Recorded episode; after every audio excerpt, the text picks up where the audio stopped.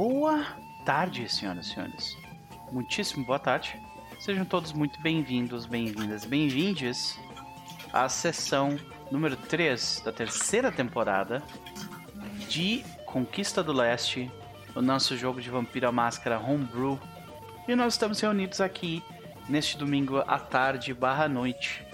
Finalmente o friozinho começou a chegar aqui no Rio Grande do Sul.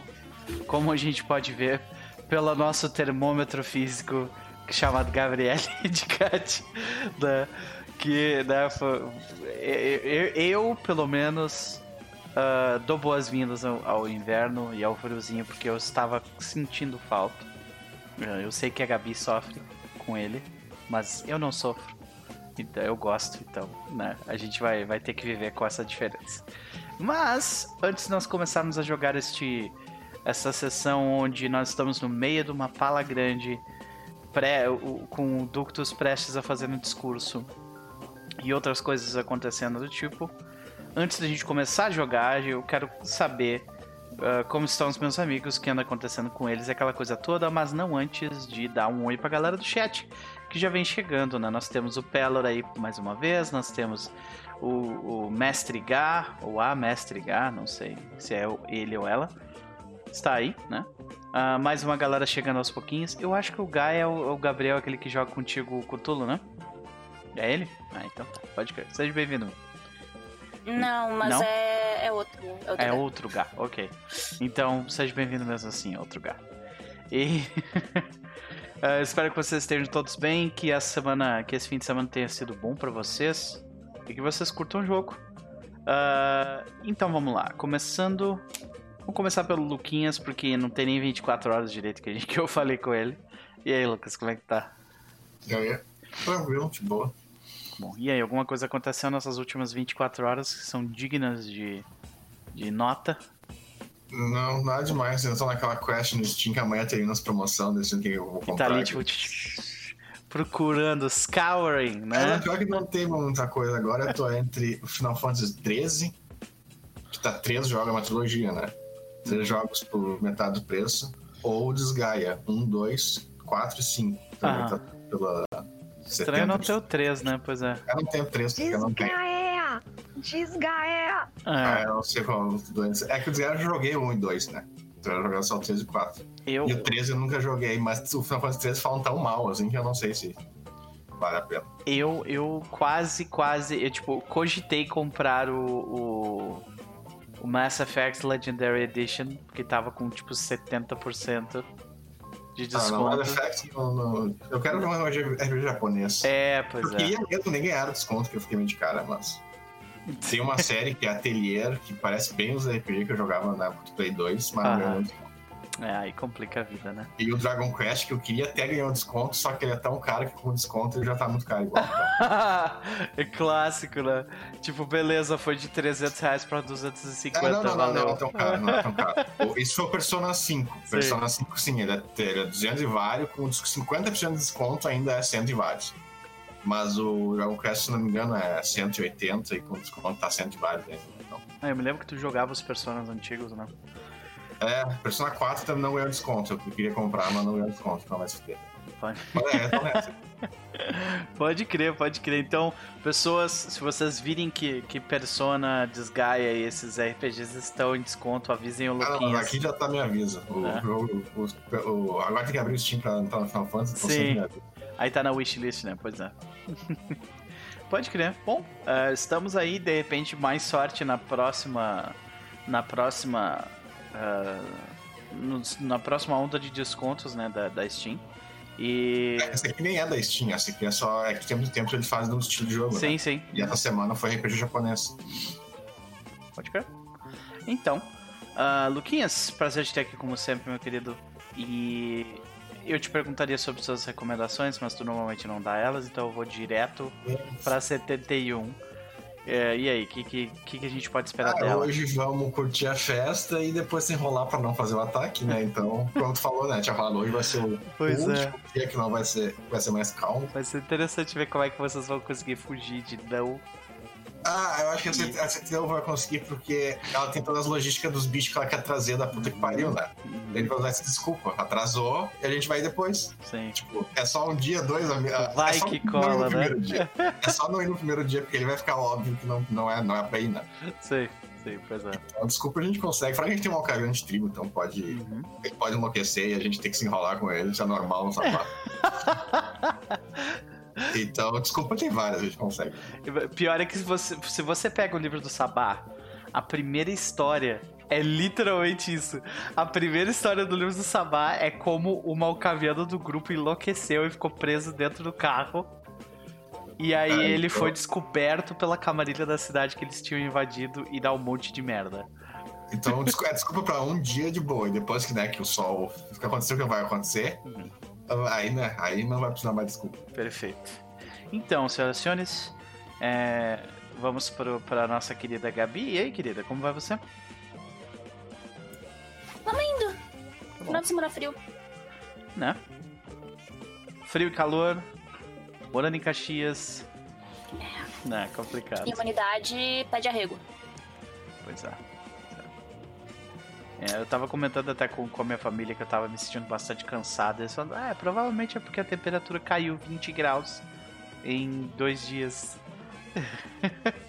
é, pode ser que tenha a ver com isso mesmo. Olha, isso é uma boa desculpa por eu não ter feito nada útil esse final de semana e só ter ficado jogada na cama.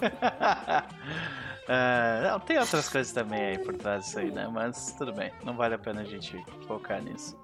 Mas e aí, Gabi? O que tu anda aprontando além de, de, de descansar? Um descanso válido e, e, e as lives? Essa semana foi punk, mas. As lives foram, foram bem de boas. Eu meio que voltei pro Genshin, porque Olha, vai sair rusbando bonito novo no, no banner. Ai, Ibi. Ah, e como eu tô no meu próximo roll, vai vir o personagem do, do banner, aí eu tô guardando o pontinho pra poder girar ele, né? Pra poder pegar ele. E tô torcendo e rezando pro outro rusbando que eu não peguei ainda, que é o casal dele, vir também. olha, O Toma. Eu ia perguntar se era isso que você tava atrás. Esse homem não me quer, entendeu? Eu já tentei. Ele esse não homem me quer. Ele não me quer. que barbaridade. Genshin, Mas- Genshin, eu, eu, eu devo culpar o Chess. Se, se bem que a Gabi ficou viciada em Genshin por ela mesma, assim, né? Mas uh, foi? foi? Foi foi por ti mesmo, né? Pois é. Ah, Não, a culpa foi do Chess. Eu era uma pessoa boa. Ele Sim. me viciou em Genshin Impact. A culpa pois é, é, dele. A culpa é do Pra mim- Chess. Agora pra Pra Gabi. mim foi engraçado, porque quando saiu o Genshin, eu falei, não vou jogar essa porra. Não, porque quê? Ficar tem que girar banner pra pegar personagem. Não, mas eu não vou perder minha vida no outro, no outro RPG, que não sei lá. E ficava falando mal do Genshin. Hum, Até chegar janeiro. Não tinha o que fazer? Ah, gente, vamos tentar fazer isso aqui. Pelo menos pra mim. Mesma coisa do, do Lost Ark. Pelo menos pra mim dizer aí o porquê que eu não gosto. Aí foi três dias com live de 10 horas em cima do jogo. É, né? Pois é, pois é. É Toma. T-O-H-M-A é o nome do personagem. Toma. É, o- é o Toma. Ah, ele é quatro estrelas. Então não sei se ele vai vir ou não, né? Não, não dá pra saber. Não, não saiu, pelo menos até ontem, não tinha saído informações Uhum. de qual banner que. ah, qual que ia ser os quatro estrelas que iam vir com os banners de cinco estrelas. E dos cinco estrelas tem o Ayato, aquela coisa linda, maravilhosa, gostosa e. Espero que forte, né? Não, não, não vi muito da jogabilidade dele ainda. Ah, que vai vir. Daí eu vou, vou tentar no Ayato. Mais um de água, eu só tenho personagem de água naquela bosta. Mas fazer o quê? Tenho que dividir um pouquinho o trabalho do meu shield. Bom, beleza, então fica aí. Ah, caso você também esteja atrás de um husbando de alguma forma, saiu mais um, aparentemente. Mas fora isso, eu tô. Tava até comentando com vocês, eu tô perdendo a vida num joguinho aleatório, meio besta. Chamado You Turn to Die, Ah, que é basicamente um. baseado numa novel japonesa. Aonde várias pessoas acordam em um lugar onde estão realmente jogando um jogo pra sobreviver. Vários joguinhos, várias coisas com umas bonecas loucas, psicopática. Ah, o primeiro já foi um. Aquele joguinho de tiro que tem, ba- ah, tem bala que não. Como é que é? roleta russa. Primeiro já é Ah. roleta russa com os amiguinhos. É uma reviravolta em cima da outra. é, tem mais trama do que novela mexicana aquilo ali. Tá, tá uma, uma loucura de ok, estou gostando, ok, eu não estou entendendo, ok, eu te odeio e ok, estou ficando louca. Uau. Ok. que, que loop doido aí, né? Ok. Uma brincadeira saudável, é isso aí mesmo, SK. Bom, qual é que é o nome do jogo de novo? É, You Turn to Die. Ok. Olha aí. Ele é bem bom, tipo, a história dele, ah, as tramas ali, principalmente porque assim, é, é basicamente investigação. São várias pessoas que estão nesse mesmo lugar. Tu tá ali também e tu não sabe por quê. Uhum. Obviamente tem algumas coisas do, do referente ao teu passado, tem um amigo teu e tem várias pessoas aleatórias. Então, é tentar descobrir quem tu pode confiar ou não. Na real, tu não pode confiar em ninguém, tu sabe disso desde o início, mas igual tu acaba, enfim, né? Ah, só que o foda é que esse jogo ele coloca tu em situações ruins ou horríveis. Não tem como tu ter uma escolha boa, não tem como tu fazer uma coisa que salve todo mundo ou que consiga dar uma resolução de tudo. Não, é o ruim ou o pior. Então Entendi. vocês começam a debater ah, sobre as coisas que É aconteceram. tipo jogar no mundo das trevas, então. A diferença é que tu não pode partir pra cima e matar as pessoas. ah, daí é chato, aí não dá. Uhum. Mas tem um personagem filho da puta que é o Soul, que, meu Deus, eu quero que. Ele vai ser aquele personagem FDP que vai ficar até o final. Mas ele, ele fode tanto jogo, ele só faz merda, ele só faz treta, ele só, tipo. Ele, ele tá ali pra colocar o caos. Só que eu tenho quase certeza que vai chegar no final e vai ser. Ele fez todo esse caos pra te ajudar. Vai apostar quanto? E aí tu vai ficar mais puta ainda com ele. Entendi. Porque podia ter sido diferente. Mas enfim.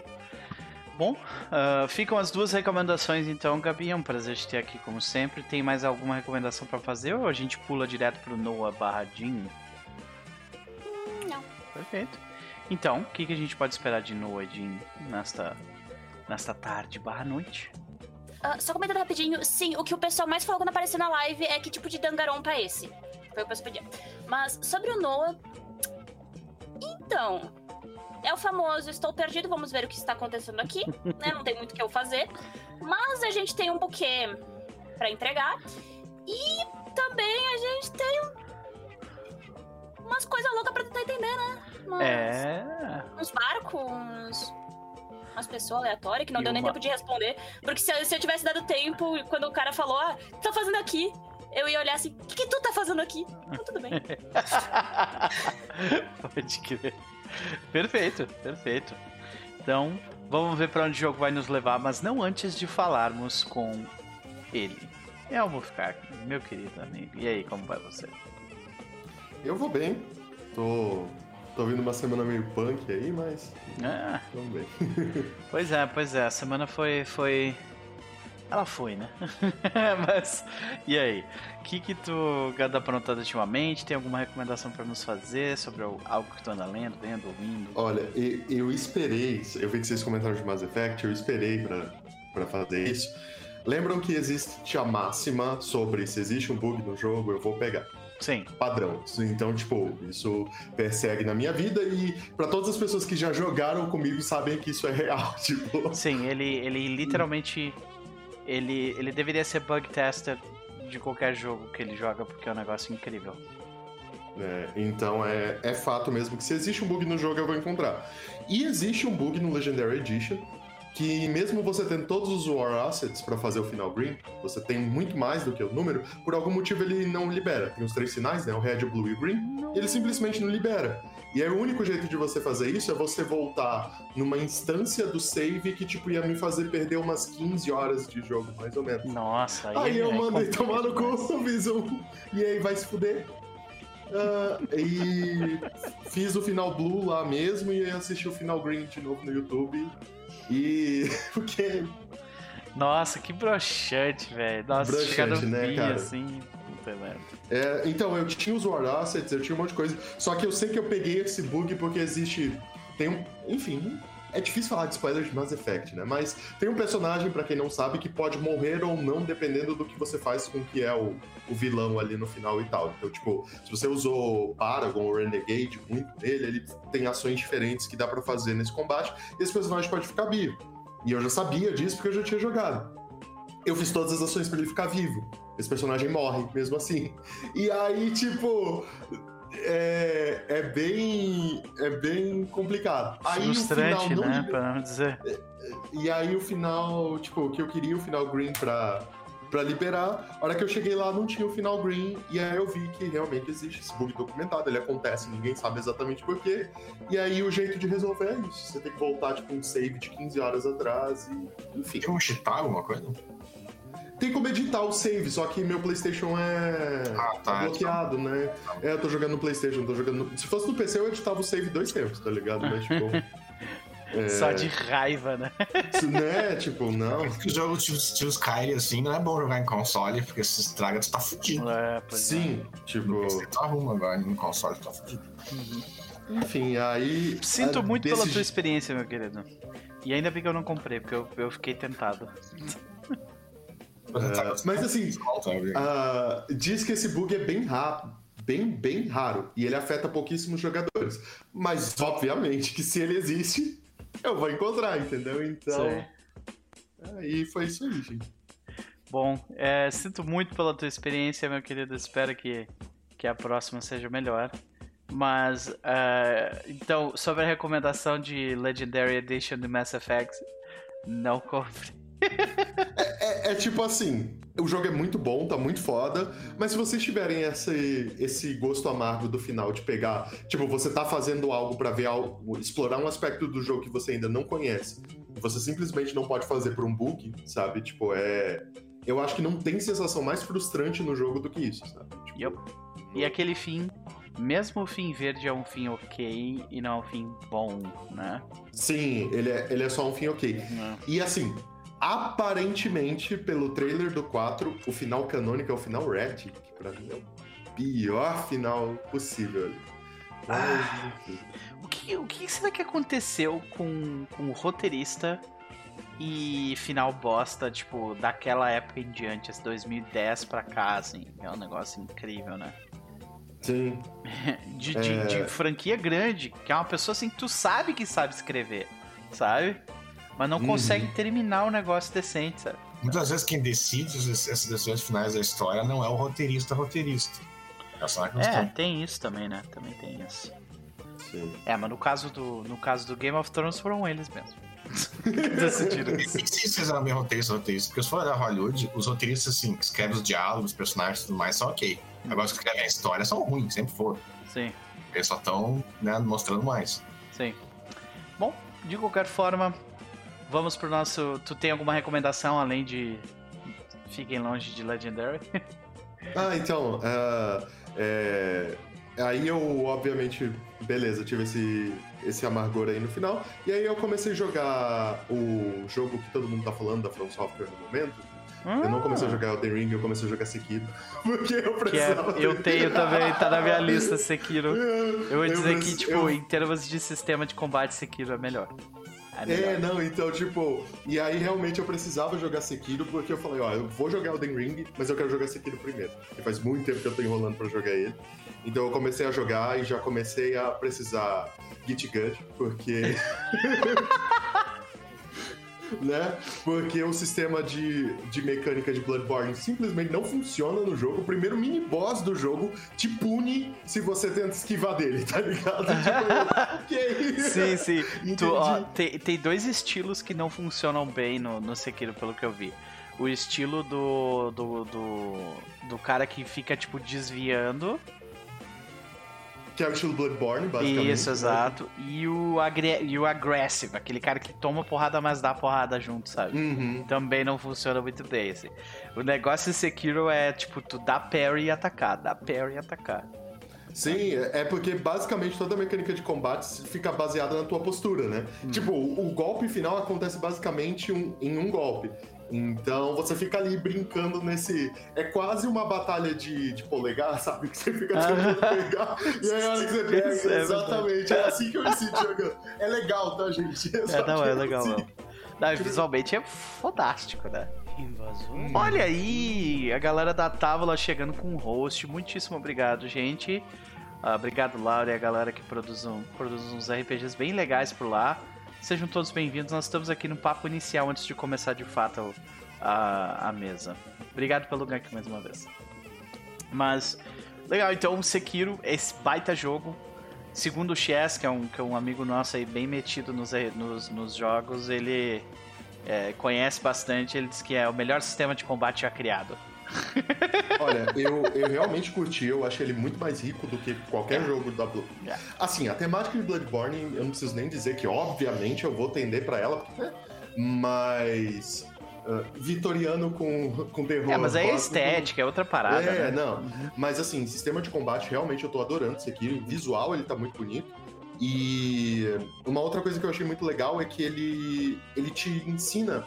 Ele tem uma mecânica lá, tem um personagem no jogo eh, que vocês descobrem bem rápido, no qual ele te permite treinar as mecânicas com ele, Ah, sabe? legal. Então, tipo, é um dos poucos jogos da From Software que ele, ele tem essa, essa preocupação em te ensinar o que fazer, Sim. sabe? Eu achei, achei e eu gosto muito que é, tem, tem alguns criadores de conteúdo que eles são especialistas em fazer vídeo de slow motion deles lutando contra, contra os boss de Sekiro. E é só eles, tipo, caminhando reto na direção do cara e desviando de todos os golpes, sabe? É muito legal, cara. É muito legal. É muito Que legal. massa, cara. Depois eu vou te passar desse vídeo, mas beleza. Ah, e quanto a Edward Lewis, meu querido? Então, o Lewis está num momento interessante ali, no qual ele tem que fazer o que provavelmente vai ser o discurso mais hipócrita da vida dele. No qual ele fala, vai galera, se matem aí pela gente, tá ligado? Tipo, e é isso aí. E vamos ver se cola, né? É o, é o grande. A grande questão de hoje é vamos ver se isso aí cola. Perfeito, perfeito.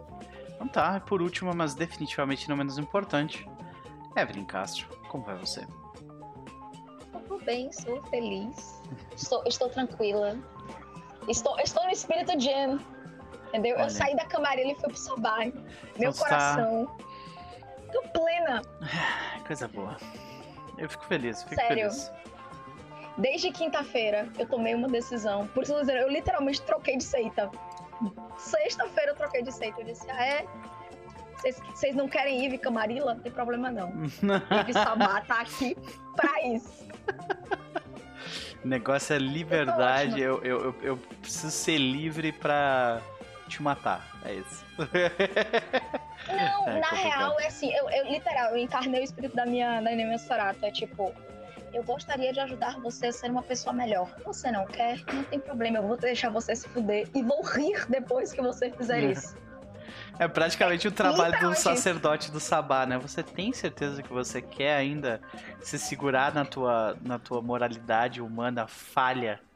Porque você vai cair. E daí, o que acontece? A moralidade da criatura vai cair, daí ele volta pro sacerdote. Todo cagado de medo. Né? E agora? É. Aí eu me libertei. Eu me libertei dessas. é, dessas falsas moralidades, camarela. Eu simplesmente disse: Ah, é? Você não quer o lado bom? Não tem problema. Você vai conhecer o lado ruim. Por isso que eu tô em paz. Eu realmente estou em paz. Abracei a besta e disse: Vem, amiga. Vamos.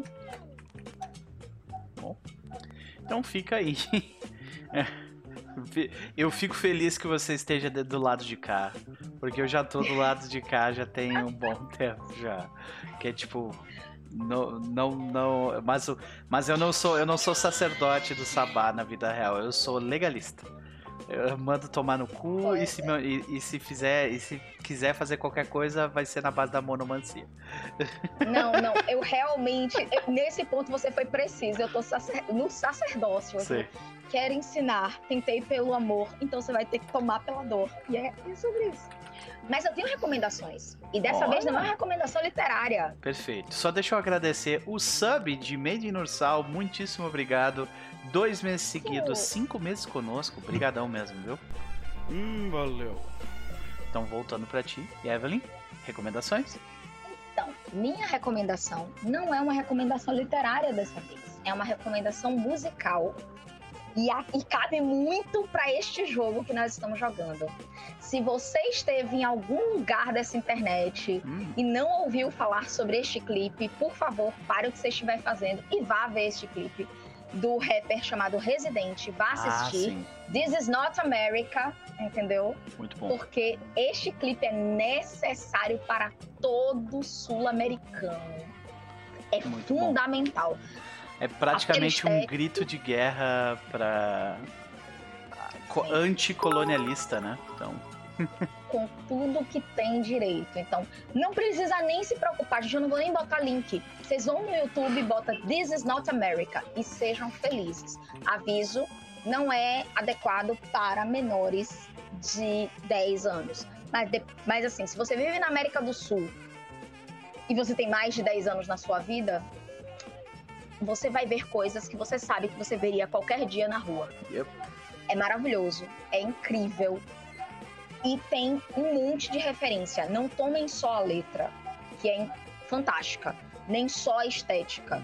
É um conjunto de estética mais letra para falar do que é ser latino-americano. Na verdade, ser americano. Porque a gente tá abraçando lá de cima até embaixo e dizendo assim, galera da América do Norte, vocês têm que lembrar que Pior esse é que o- continente a é maioria do povo que se diz americano não é nem daqui, né? Então.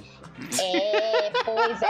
Mas o clipe fala disso também, amigo. É, então, se você é. quer o espírito do Sabá, assista This is Not America. É Tem um cara, tem um cara dançando com machetes, então é muito sabal o negócio mesmo. O refrão diz claramente: É. se você vacilar, meu machete morde.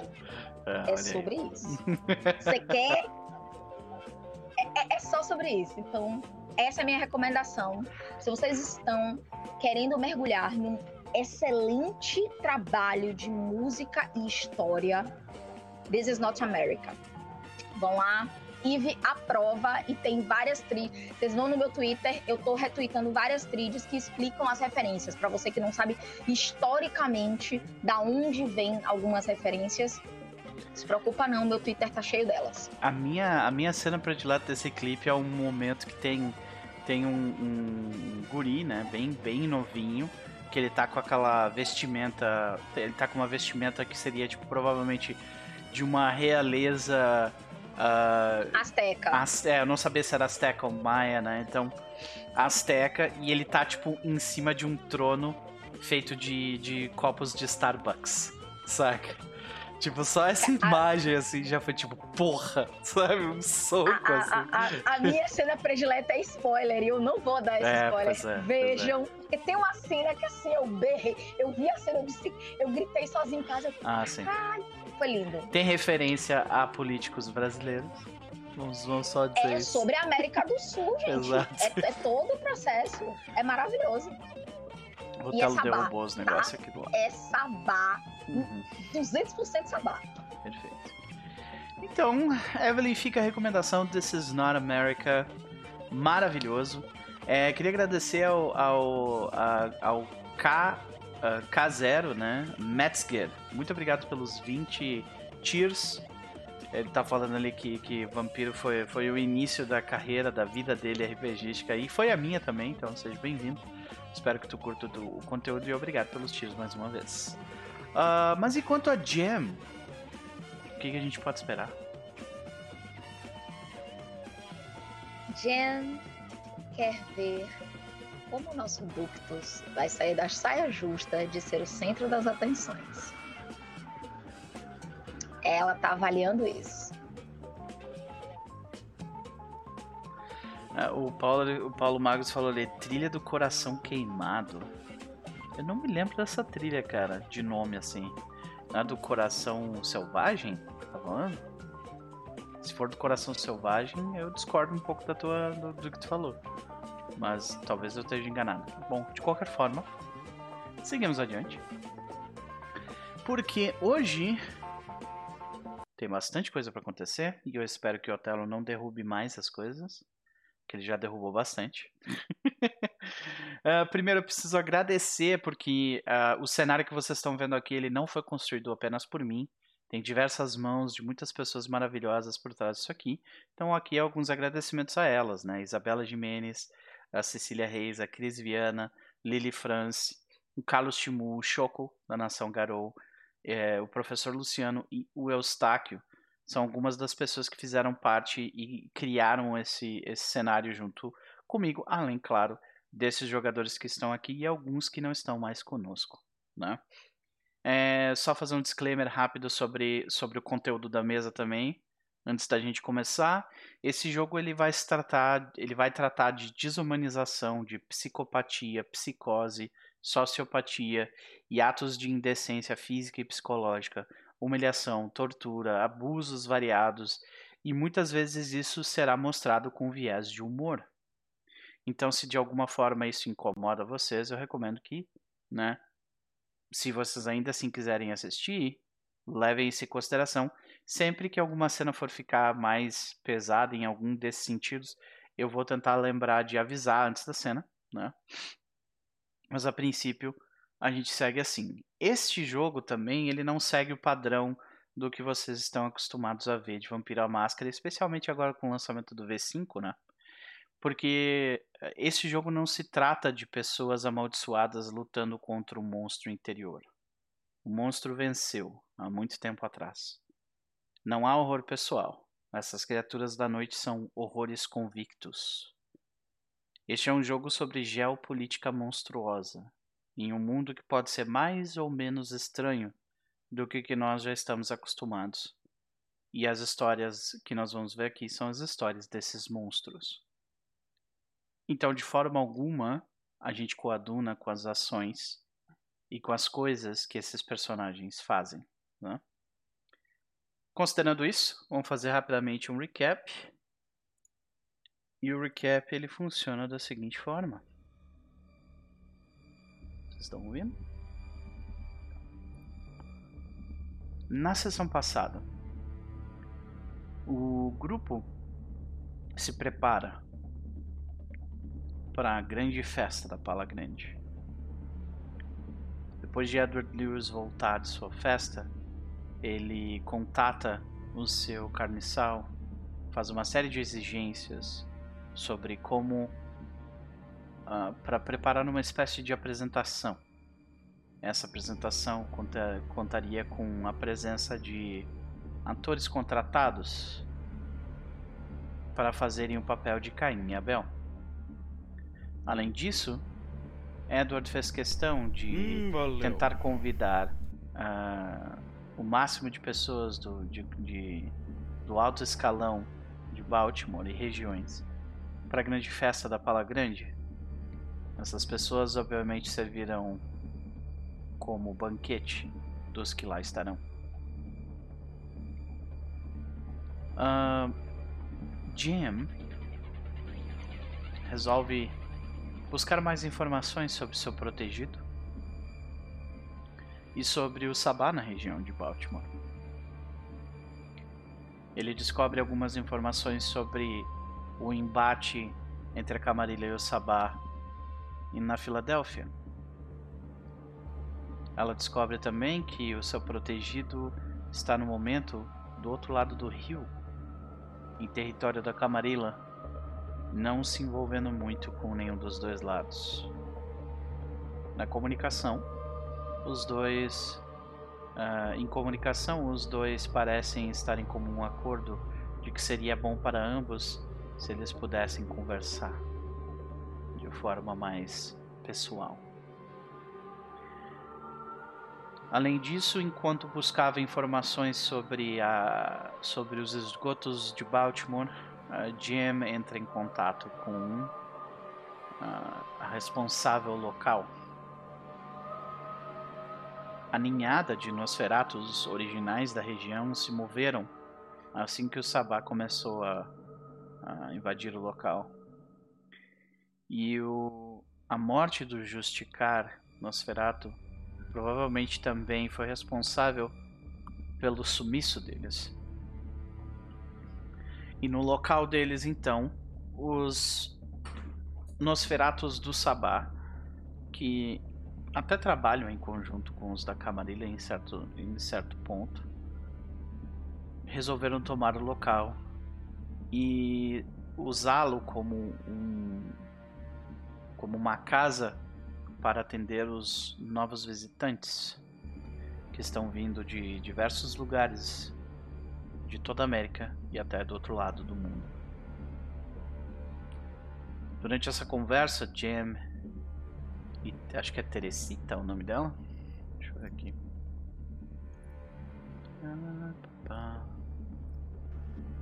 Foi com a Teresita. Foi, né? A sacerdotes. Uhum, é, isso aí, sacerdote Teresita. A Ductus. Uhum. Sacer... Tu não sabe quem é sacerdote. A Ductus do local. É... Teresita. Ela informa sobre os planos é, de forma geral.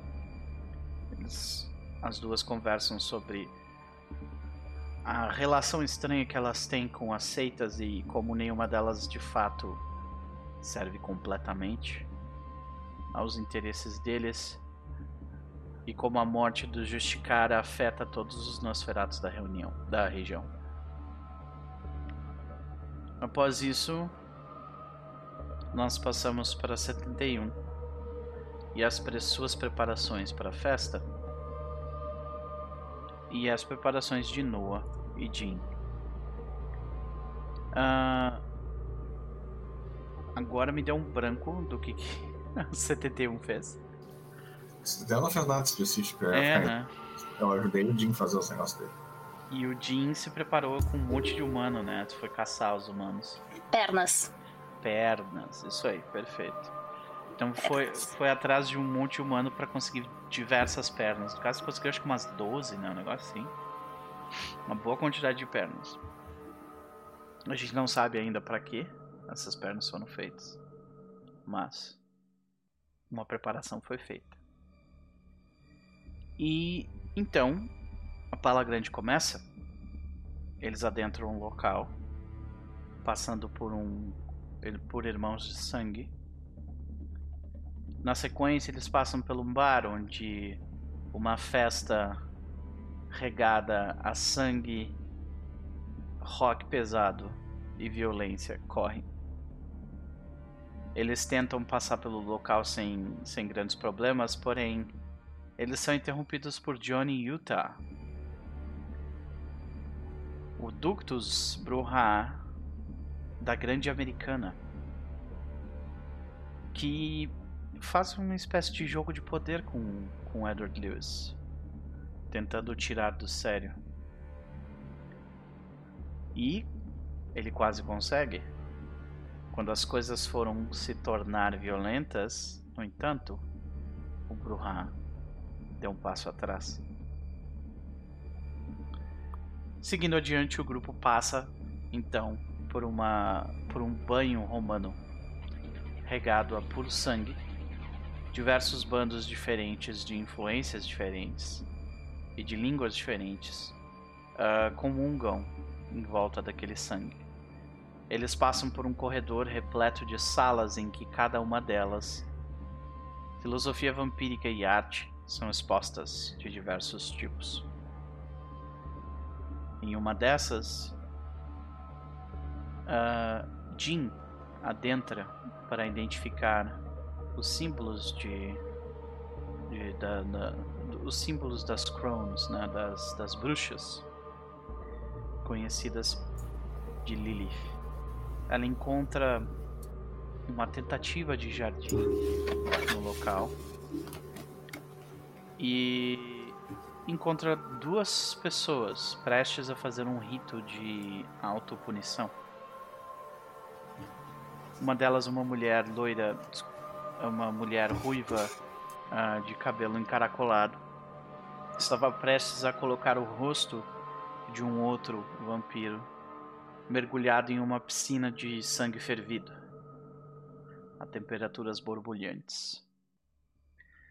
Jin interrompe esse ritual colocando sua própria mão ali. E através da e através da dor sentida naquele momento, ele tem uma visão de um local extremamente escuro, de um homem vestindo um sobretudo de couro batido marrom em um barco no estilo de 1600 e alguma coisa. Então, o grupo conversa com alguns bandos, garantindo que eles garantindo que eles viessem até uma reunião após a Pala Grande para que eles esquematizassem a invasão. Eles conseguem conversar com diversos desses bandos. E todos são chamados até o salão principal. E lá, o salão completamente esbranquecido, é sujo pela presença, é sujo de sangue pela presença uh, dos vampiros que se banharam até então nos deleites da Pala Grande. Todos eles prestam atenção em um único homem com a aparência de um hobbit, chamado Gratiano. Ele começa um rápido discurso e curto, falando sobre a importância do Sabá e como ele definiu o que é a não vida moderna e em uma ação que surpreenderam, surpreendeu alguns, mas não todos. Ele cede o palco, dizendo que esta noite era especial e importante, especialmente por causa de Edward Lewis e seu bando. O plano de tentar passar desapercebido parecia falhar. Então o grupo toma o palco. Alguns poucos vendo de fato os quatro membros presentes, a maioria vendo apenas três. Edward Lewis dá um passo à frente e começa o seu discurso. Enquanto os meus gatos brigam aqui do meu lado. Mas, antes de nós fazermos o discurso, nós vamos ter uma cena de introdução que acontece em outro lugar. Ela acontece num local não non-disclosed. Ai meu Deus, Tarja. Só um pouquinho, eu tenho que arrumar esse negócio, senão eu não vou ter paz. Tá rolando violência, gente. O, a pala grande já começou na casa do núcleo. Uhum. Pronto. Tu fica aqui e tu fica lá. Pronto. Eu tô ouvindo. Gatomancia. Gatomancia excepcional. Nós estamos em, provavelmente no que seria um escritório. Né? Nós vemos um. Como eu falei, né? Um local não muito descritivo. E nós escutamos uma voz familiar. Todos nós conhecemos essa pessoa. Sasha Vicos, ele diz: Bom, você está de bom humor, não? Direto ao ponto e antes de que Sasha pudesse falar qualquer coisa, nós ouvimos a voz de um rapaz jovem, claramente irritado. Você sabe que encontrar a linhagem de um Ventru costuma ter dois resultados ou eles têm todo, toda a linhagem deles registrada até um babaca de Roma, que você descobre que nem existiu, ou eles não têm absolutamente nada, nem dignitas, nem história anterior, nada. Esse clã de merda é uma fábrica de burocratas medíocres. O jovem rapaz não tem mais de 1,70m. Ele tem o um cabelo despenteado e é, e de cor enegrecida, de não mais do que aparência de 20 anos. Ele usa um casaco longo marrom de couro batido. Então, Sasha inter interrompe. Bem, esse burocrata medíocre venceu Marissa em um duelo de taumaturgia. Nós testamos a sua hipótese. Ele tem reflexo não é um dos seus. O jovem diz então: Esse cara chega do nada na cidade mais importante desse país. Ele vence um duelo com a rainha da América e senta num trono mais quente dos últimos 10 anos sem problemas, até o Bruhá de Baltimore jogar a merda na cara de todo mundo. Me perdoe por achar que ele fazia parte do meu clã. E Marissa? Em pensar que um Tremer perderia no seu próprio jogo? Aí, Sasha comenta. Ele tem sangue velho nele. A questão é quem. Mas nós temos outro problema. Os humanos tecnológicos, eles sabem o que nós estamos fazendo. Estão nos monitorando e, e vão tentar pegar nós três. O jovem diz: centenas de anos abaixo do radar. E eu dou uma volta contigo pela Terra e agora eu faço parte de uma lista. Sasha interrompe mais uma vez, dizendo: Você já fazia parte dessa lista há muito tempo, Salvatore. Agora ele só tem um motivo para ir atrás de ti. Sim, Salvatore diz. E a motivação é você, Sasha Wilkes. Me diz, ainda vale a pena? Não seria melhor a gente parar antes de começar a perder de verdade? Já temos praticamente toda a costa leste. Sasha diz então. Não tem como parar a máquina agora. Mas não se engane. Eu não estou nem um pouco triste com isso. E talvez seja um bom momento para lembrar esses humanos que eles dividem o quintal com muitos outros.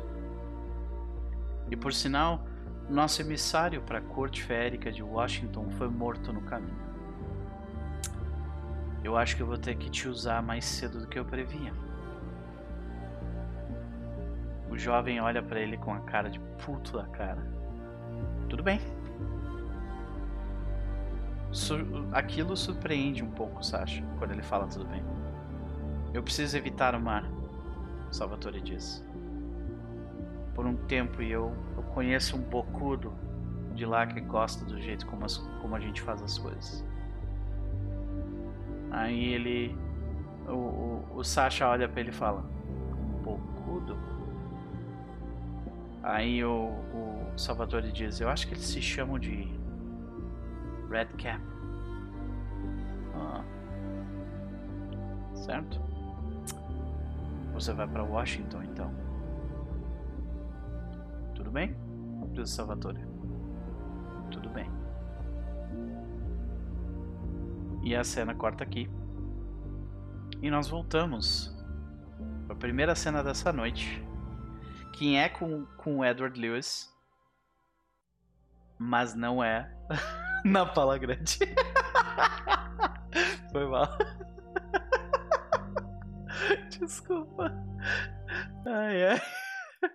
Eu sei o que todo mundo quer, tá? Eu sei. Já, a gente já vai pra lá. Só um pouquinho. Ai, meu Deus. Então. Nós voltamos pra uma cena. Nós voltamos pra uma cena anterior Edward Lewis abraça seu senhor à frente da igreja abandonada de Baltimore.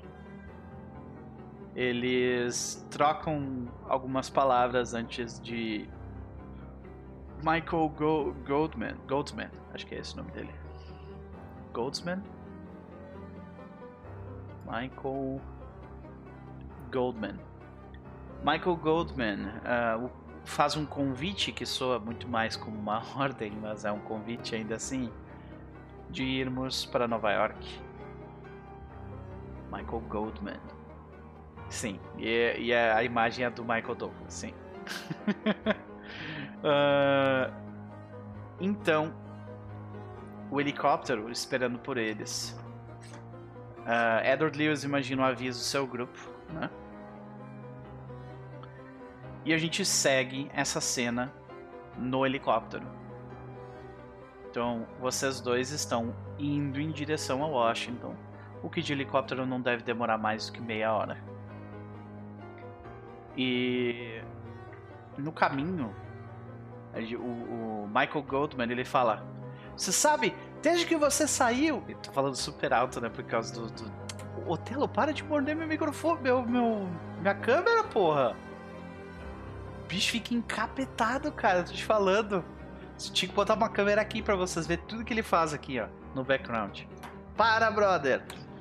Otelo não gosta de La Sombra, é isso. ele fala: Sabe o moleque que te substituiu? Tá trabalhando aí o quê? Uns seis meses desde que tu saiu?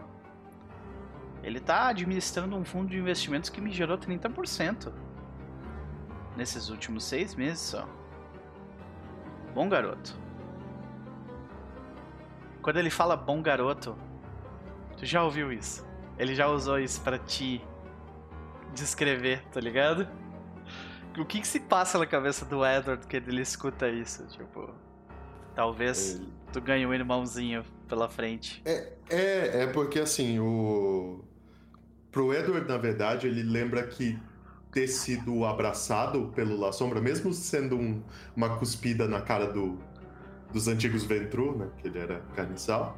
Tipo, para ele foi meio que libertador, né? Porque o tratamento que ele recebia dos Ventru não era exatamente a melhor coisa. Era uma merda, então, sim. Uhum. Sim.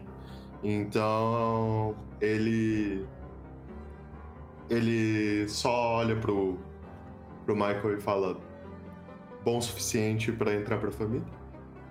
É. A gente ainda tem que ver como é, como é que ele. Como é que ele reage quando a gente puxa o tapete dele, sabe? Hum. Eu sou meio antiquado nesse, nesse sentido. Eu gosto de ver como ele reage quando ele tá na merda. Bom.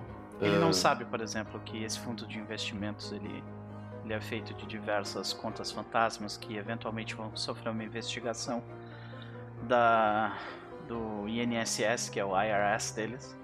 Eventualmente a polícia vai ir até a casa dele e ele vai perder provavelmente tudo que ele fez até aqui. E claro, nada disso vai vir até mim. Eu entendo. E tu viu ali, tipo, ele já destruiu a vida dele, ele só tá esperando isso acontecer, tá ligado? Sim.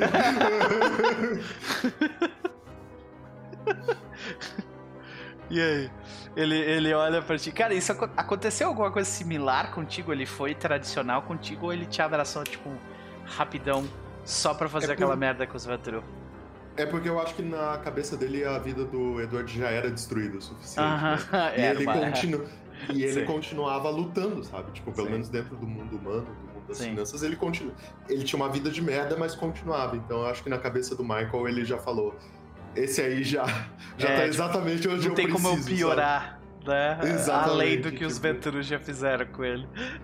Isso, entendi, entendi. Uh, mas mudou bastante a tua vida de lá pra cá, né?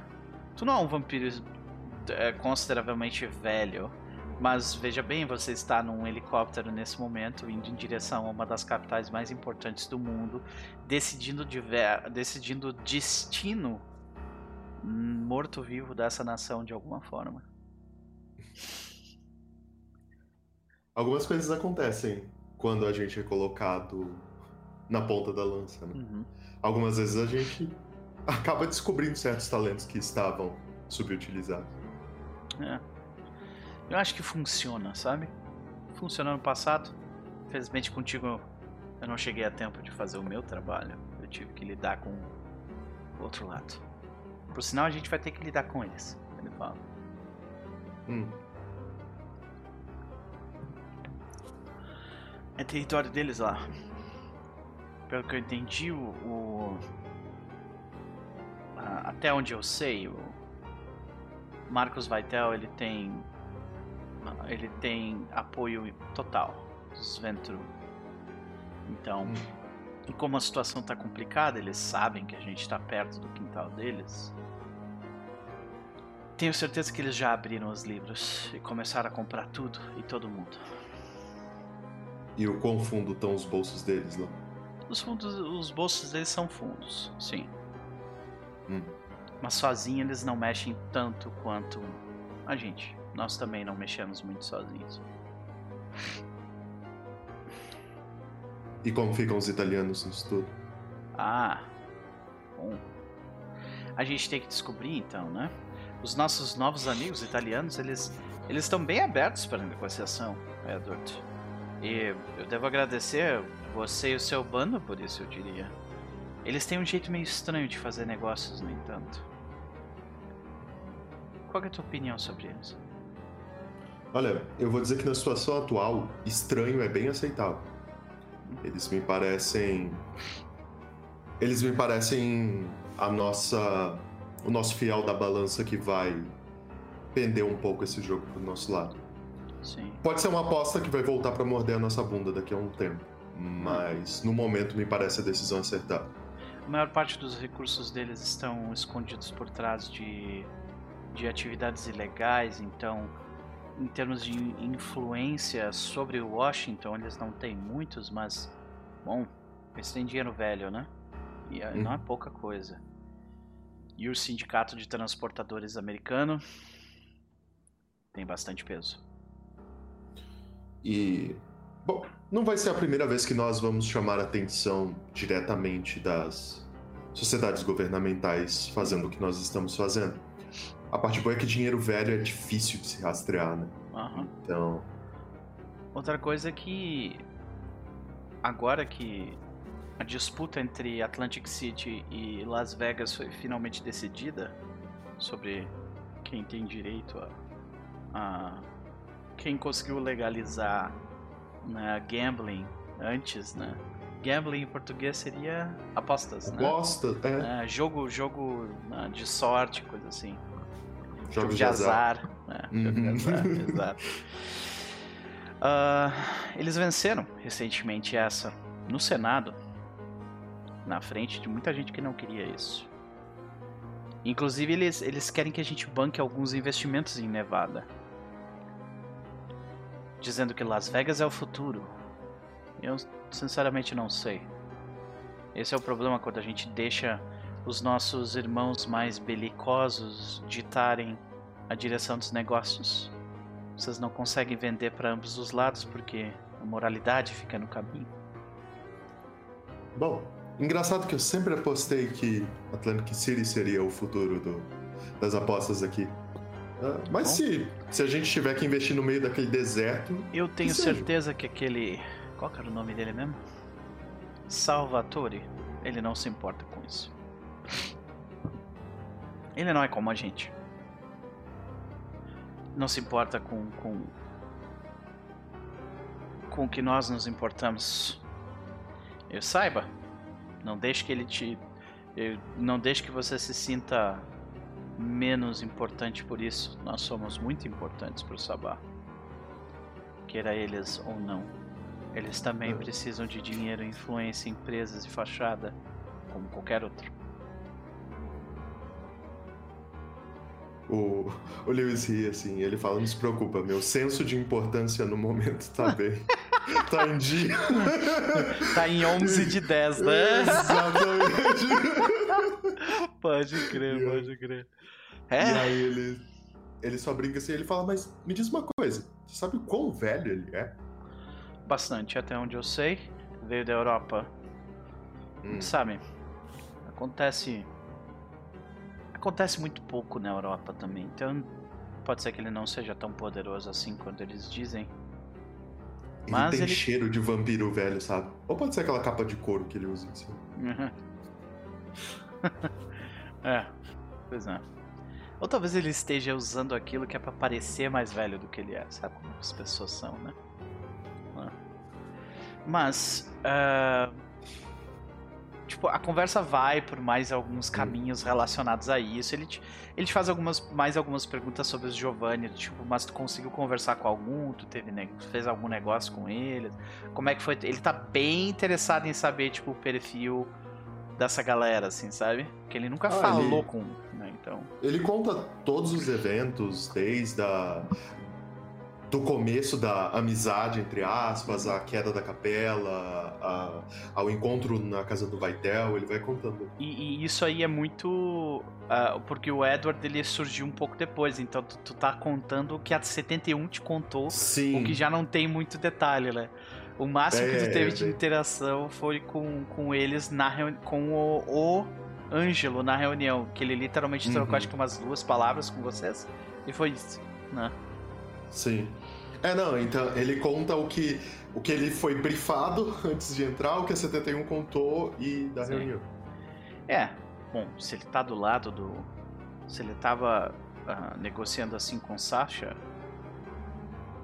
É possível que a gente possa fazer negócio no futuro, mas não vai ser a primeira vez ah, que a gente faz um negócio com eles e daí daqui a pouco na, na frente eles. Eles nos roubam em alguma coisa, saca? Já perdi alguns leilões por causa disso. Malditos Giovannis. E o seu Eles parecem praticamente que- infinito. Eles parecem que jogam um jogo longo, mas. Uhum. Eu espero que no momento os nossos interesses se conciliem. Eu acredito que vão. Então, durante a conversa, o, o- tem uma hora que a conversa de vocês, vocês estão conversando por um fone, Uhum. sabe? Porque, tipo, o barulho é muito alto, né? E vocês, ah, vocês, s- tipo, vocês recebem um, um beep, que é um beep do, do, do da pessoa que tá pilotando o, o, heli- o helicóptero, né? O piloto, ele avisa, logo depois do beep, ele abre comunicação com vocês, apertando um botão, ele entra, porque ele não tava ouvindo vocês, né? E ele entra na conversa e ele fala pra vocês, dizendo: "Ah, Eu preciso fazer um pouso de emergência, infelizmente, senhor. Aí o teu senhor ele fica putaço. Ele fala, Mas como assim pouso de emergência? "Ah, senhor, eu estou com. Nós estamos com falta de combustível. Como assim você não me avisou que tava com falta de combustível? Sabe? Dele, "É, senhor, é, eu. eu- Você pediu pra, eu- pra eu ir pra uma área onde não tem pouso. Nós tivemos que passar além do, do ponto pra pousar naquela igreja. Daí ele. Ele, ele, só, ele só desliga a, a comunicação e grita pra ele, tipo, pouse em qualquer lugar. Sabe? E aí o cara, tipo, ele vai pro. pro pro arranha-céu que tem o heliporto mais próximo que tem ali, sabe? E ele vai. Começa a pousar. E tu vê que tem outro, ah, tem outro helicóptero ali. Tipo, que tá começando a sair. E aí, como, como esse helicóptero tá parando do lado, esse aqui que tava saindo, ia sair, para, sabe? Uhum. Vocês estão em Manhattan já, né? Vocês estão em Wall Street, para ser mais preciso. A gente vê os flocos de neve caindo em Nova York no final de outubro, né? E ah, cara, quando o helicóptero para, as hélices ainda não estão paradas. O teu senhor, ele sai dali da, da parte de trás, ele arranca a porta do helicóptero. Ele pega o cara, pega o cara com tipo assim, ele enfia o dedão aqui e tipo, ele crava os dedos dele na crânio do cara, dá pra assim, ou tu consegue escutar o sabe? Quando ele Uhum. aperta a cabeça do cara, ele joga o cara pra trás. Ele passa pelo hélice, é dividido em uns três pedaços e cai, tipo, lá embaixo, sabe? Tipo, do arranha-céu lá pra baixo. Uhum. Ah. E aí ele, tipo, ele se arruma. Tu vê que, tipo, tem uma sujeira de sangue na- no rosto dele, ele limpa. Vamos naquele ali. E aí ele começa a caminhar na direção do, do outro helicóptero, sabe? Uhum. E ele, ele tipo, cutuca o, o, o cara que tá no. que tá no piloto. Ele olha, ele usa a dominação do cara, diz, tu vai me levar pra tal lugar. Tá. Daí. Tem um monte de gente ali dentro. Quando ele abre o negócio, ele, ele grita pra todo mundo, vai pro lado! Todas as pessoas estavam. São pessoas ricas, tudo bem vestidas. Todo mundo se aperta num canto. Ele senta. Calma. Acende o charuto. E as pessoas tremendo do lado dele, assim, sabe? Aí o. O. O Lewis. Frio, né? Eu odeio Nova York no inverno. Ele fala. o helicóptero sobe e aí vocês param no param no, no, no, na penthouse dos escritórios de vocês. Chegando no prédio correto, vocês são recebidos por dezenas de homens de ternos. E enquanto vocês estão caminhando, você sabe, ali é a equipe de apoio dele, sabe? Mas todos eles ali são carniçais, né? E eles começam a passar atualizações sobre, uh, especialmente falando sobre a questão de, de falta de gasolina, falta de energia elétrica e tipo como é que estão as empresas privadas que prestam esse serviço, como é que estão os números deles, porque é, e, e, tu, e, tu, nota que ele fala, ó, se baixar de tanto preço, compra, sabe? Ele tá tipo uhum. adquirindo agressivamente essas empresas, tá ligado? Pode uhum. comprar, não tem problema se, se daqui a seis meses continuar faltando energia elétrica e, e gás, eu engulo eu engulo o, o, prejuízo, mas compra essa merda, tá ligado? Ele tá falando os caras. E e tá tudo bem, né? Vocês estão caminhando ali, você, você fala alguma coisa pro, pro restante do pessoal, você dá, tipo, alguma você tenta, tipo, passar alguma coisa, porque tem um tempo que tu não faz nada financeiramente nesse uhum. sentido, né? Sim. E a tua área era, era diferente, né? Ele não lidava, tu não lidava diretamente com energia, né? Não, não. O, o Lewis lidava diretamente com a, com a parte de, de manipulação diária mesmo, né? Uhum. Tipo, com venda e compra diária. É quase especulativo Terreno. mesmo. Uhum. Era, era aquela coisa mais. Sim é, ma macro, uh, macro. especulação de macro de, de, de, regiões, no caso, né? Sim. Ah, ok. Então tu, tu deve estar ganhando uma grana com a. Com, tu, na verdade, tu deve estar comprando bastante agora, porque todos, praticamente todos os projetos habitacionais urbanos falharam miseravelmente. E eles estão vendendo, tipo, pra, pra quem quiser comprar Pra, é, tipo, é, o... ah, essa bomba é tua aí, toma, sabe? O, o Lewis comenta que ele tem um, um bom garoto que tá, tá cuidando dessa parte pra ele também, que ele tá, tá tomando boas decisões. Corto pro moleque naquela cena que eu descrevi dele vomitando, tá ligado? De tão nervoso que ele tá. E aí, acontece uma coisa meio estranha, porque quando vocês entram pra dentro do prédio, vocês todos sentem que o ar muda um pouco o local ele fica ele fica mais quente, claramente, né? Mas ao mesmo tempo, uh, tu nota que tipo o andar está bem mais vazio do que de costume. E tu nota que o Michael também notou. Ele tipo, tipo te olhou de tipo tem alguma coisa uhum. errada, sabe? Mas vocês continuam caminhando. A não ser que você queira fazer alguma coisa diferente disso. Vocês estão indo, no caso, no, na direção do escritório do Michael. Né? Uhum. É, ele só pergunta se a gente tá esperando alguém. Não, não, eu só queria te mostrar uma documentação e. É, eu, queria, eu queria te levar para uma conversa com o Domingos. Domingos é o arcebispo de Nova York. E aí vocês continuam caminhando, né? Tudo, tudo bem. E aí daqui a pouco tu nota que os humanos eles começam, tipo, eles começam a ficar nervosos. Todos eles que estavam com, tipo, com documentação aberta, eles começam a guardar as coisas. Tu nota que, tipo, tu, tu é bom em ler as emoções dos outros ou não? Olha, mecanicamente falando, ele é ok. Ele tem um nível nível bom de empatia. Deixa eu até lembrar quanto que é. Quanto tem de empatia, né? E percepção, é, no caso, somado. Hum. Se tu tiver seis Som... dados, tu não precisa rolar. A soma de empatia mais percepção? Isso. Tá. É... Empatia, ele tem. Dois. Ok. Uh...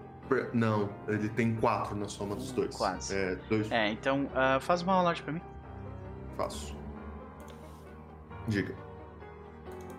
São, é essa mesmo, a percepção mais empatia. Vamos ver se tu, ah, tá. se tu saca. Qual é Show. É...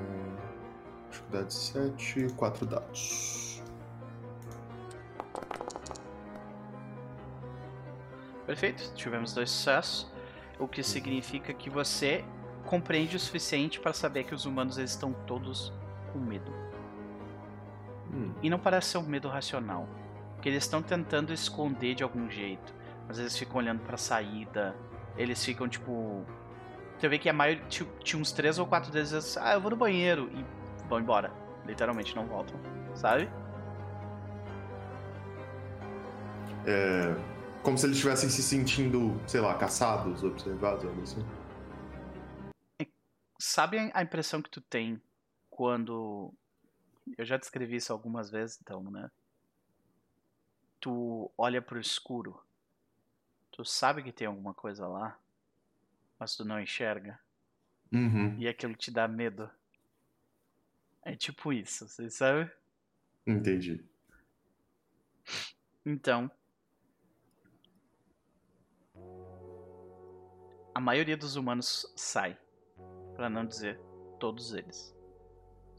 Quando chega tipo no corredor do, do escritório do Michael Goldman, o último que tinha ficado até o fim, ele corre gritando de medo. Isso não afeta vocês, no entanto, o que é estranho.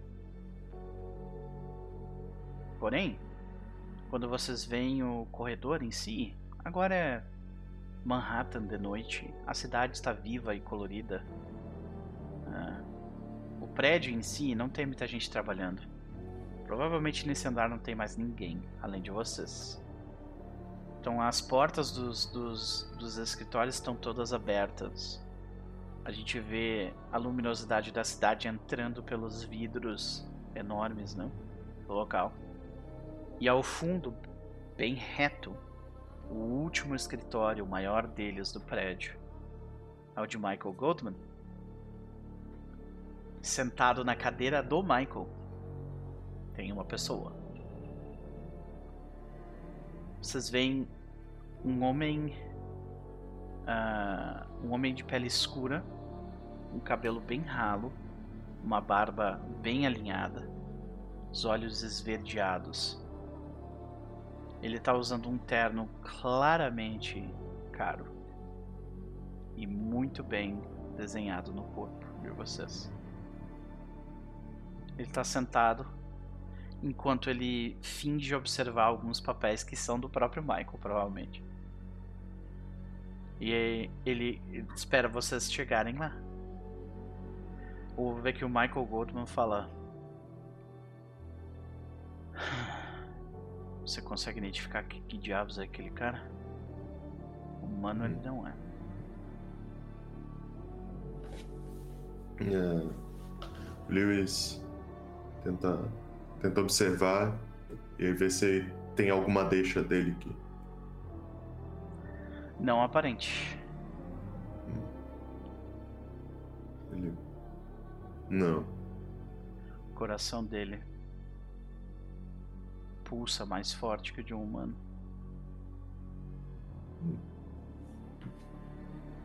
Eu. Não sei se você notou, mas os humanos daqui estavam bem atônitos. E se você olhar, não tem ninguém aqui Aham. Uhum.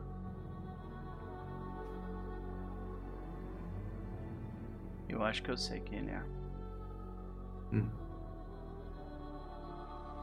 Existe um. Uma pessoa. Existe uma. Sim. Respondendo ao chat, sim. Existe uma pessoa. Ele se chama Shane DuPont. As pessoas têm, dão esse nome ridículo para ele. Lobo de Wall Street. Ele é descrito como um homem negro de olhos claros. Eu sempre achei que isso fosse uma lenda para assustar novos entrantes aqui. Ah, aparentemente não. Então que ele larga o cigarro, tipo, apaga o cigarro no lado, tipo no anel cinzeiro do lado ali. Ele, ele abre o casaco dele uhum. e começa a ir na, na direção do local. E ele, o Michael, ele levanta os braços enquanto está caminhando na direção do cara e diz: Aqui devo a visita, Shane Dupont. O que, que tu faz? Eu permaneço só olhando, com os dois braços atrás, assim, sabe? Cruza, entrelaçados Tu atrás. entra dentro da sala, Uhum. mas fica atrás. Uhum. O Shane ele larga pa- o papel em cima da mesa. E é este homem aqui.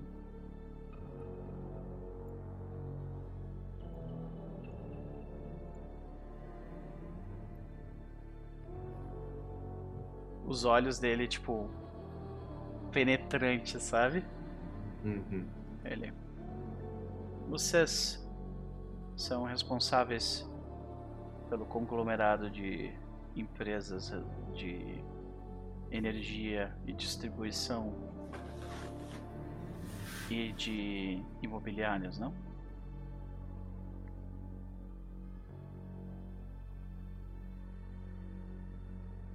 O, o, Lew- o Lewis olha pro. Olha pro. pra ver o que ele vai dizer. Eu falei com os, os humanos que são a face do negócio de vocês, mas eu não estou interessado em lidar com bonecos.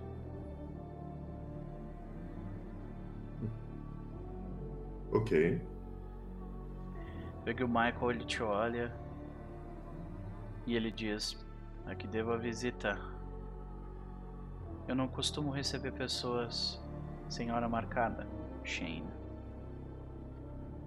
Aí o Shane comenta pra ele dizendo: "Hum? Eu não costumo marcar hora. E eu preciso falar com você. Então por que você não se senta? Aí o Michael diz: Qualquer tipo de negócio que você pretenda ter conosco, porque eu estaria interessado em investimentos ambientais.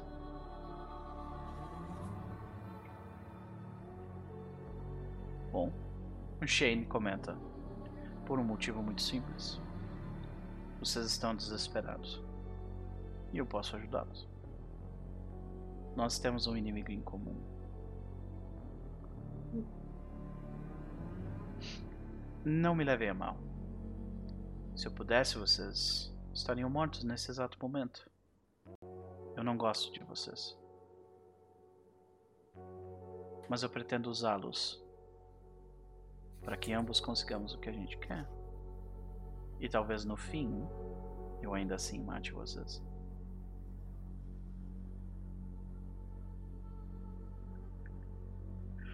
O, o, o as mãos do Lewis levantam um pouco, assim, ele tá sentindo a espada nas costas dele, assim, sabe? Tipo, ele tá começando a sentir a lâmina.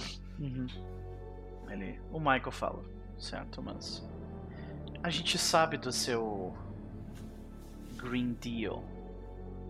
Você está tendo dificuldade com os senadores, não está? É difícil passar esse tipo de coisa, especialmente no meio de uma crise energética, não é? Imagine. Imagine só. As pessoas precisam de gasolina, elas estão sem energia elétrica. Nessas horas, ninguém se importa com as suas árvores. Aí o Shane comenta. É interessante conversar com parasitas como vocês. Especialmente porque vocês dificilmente têm uma noção geral de o quão na merda vocês estão. Então, eu vou explicar para vocês. Sintam, ah, por favor, considerem que o que eu vou falar para vocês é um gesto de bom grado. E aí o, o Michael fala, ele comenta, você tem muita coragem em vir aqui sozinho. E aí o Shane fala, nós nunca estamos sozinhos.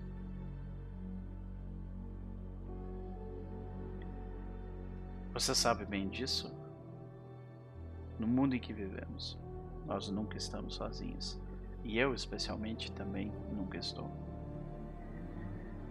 O que acontece aqui? Vamos, por favor, por que você não me conta o que você está pretendendo fazer em Washington? Hum? Você vai ter sua bunda chutada de lá. Por quem? Existe um conglomerado de humanos chamado Sindicato. Existe um outro conglomerado chamado um conglomerado de empresas chamado Pentex. Eles estão trabalhando em conjunto nesse exato momento para abrir um terceiro buraco do lado do seu cu. Você veja bem, eu. Eu não gosto nem da Pentex e nem desses humanos. Eu também não gosto de vocês. Mas eu tenho minhas prioridades.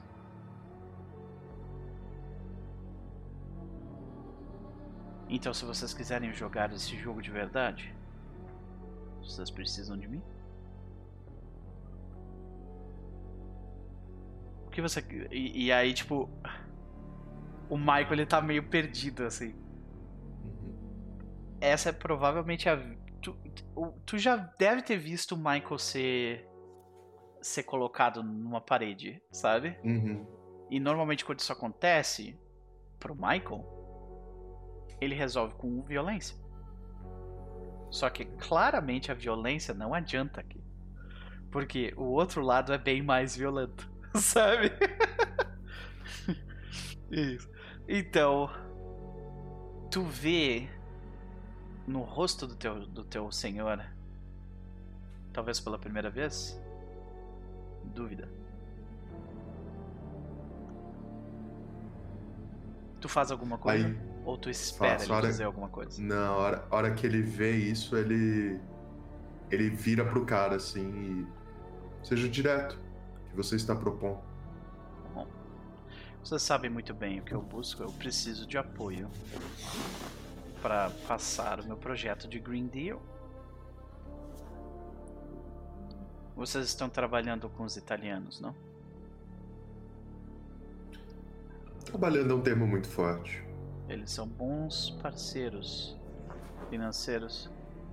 Vão ser necessários se vocês pretendem bater de frente. Sim, não sei se tu viu aqui, mas é com isso que eu tô lidando, tá ligado? É foda, cara. Tá, ele fala: se vocês pretendem lidar com o sindicato e a Pentex juntos, nesse momento. Otelo, para, cara. Por favor. Então, ele comenta. De qualquer forma, é isso que eu preciso. E eu acho que vocês se beneficiariam com o nosso apoio. Nós temos diversos contratos governamentais. Nós conseguimos forçar os braços de alguns políticos bem forçados. E vocês conseguem um pouco de. Ele usa a palavra em inglês leeway, né? Que é tipo um espaço, sabe? Vocês ganham um pouco de espaço para respirar. Porque claramente nesse momento vocês estão numa piscina funda demais para vocês. E o que você quer em troca? Eu acabei de dizer o que eu preciso. Hum. Vocês passem o Green Deal conosco. E vocês terão Só isso? vocês. Sim, e vocês terão o que vocês querem. Espaço. Isso não é pouca merda, não, né? Não, não é pouca merda, mas é porque, tipo, é estranho ele pedir pra passar um projeto político e falar que, tipo, cagar pra Washington. O Lewis tá desconfiado, sabe? Uhum. É porque você é da trilha interior, entendeu? Porque pro, pro Sim, porque tu não é sacou, tu não sacou qual é o endgame dele, né? É esse. É. assim. Tá, o, o Lewis não tá conseguindo ver à frente o endgame dele. Sim. Porque o Lewis realmente tá desconfiado. Ele tá tipo, tá, mas você tá dando Washington assim, sabe? Pra começar, porque é, ele comenta Washington. Eles querem mato, não cidade. É. Ele, ele fala, Washington, é, a cidade, ela é podre. Exato, ele comenta isso. Ela é podre e que apodreça com seus sanguessugas. Nós não estamos interessados nela. Porém, existe toda uma área dela que é de direito dos povos nativos. E uma vez que a gente consegue isso, vocês conseguem o que vocês querem. hum, entendi agora. Nós não interferiremos em qualquer atividade na região de Washington se vocês nos apoiarem nisso. Eu assumo que vocês são os responsáveis financeiros pelo grupinho de vocês, né? Ele fala grupinho mesmo, sabe? Ah, ele, falando em grupinho, qual é o seu contato com os seus da área? Qual o meu contato com o quê? Desculpa. Com os seus. Seus da área. Não. Eu ouvi dizer que eles estão lá. Sim. Nesse exato momento, do... tocando tambores de guerra, em espera pelos sanguessugas. E eu posso parar nisso. Não o primeiro ataque, mas os próximos.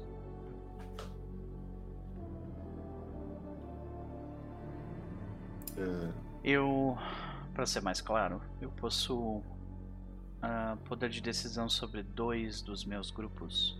Tem três ao todo.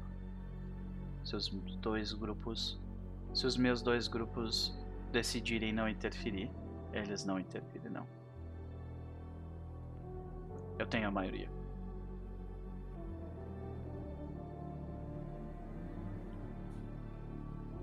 É...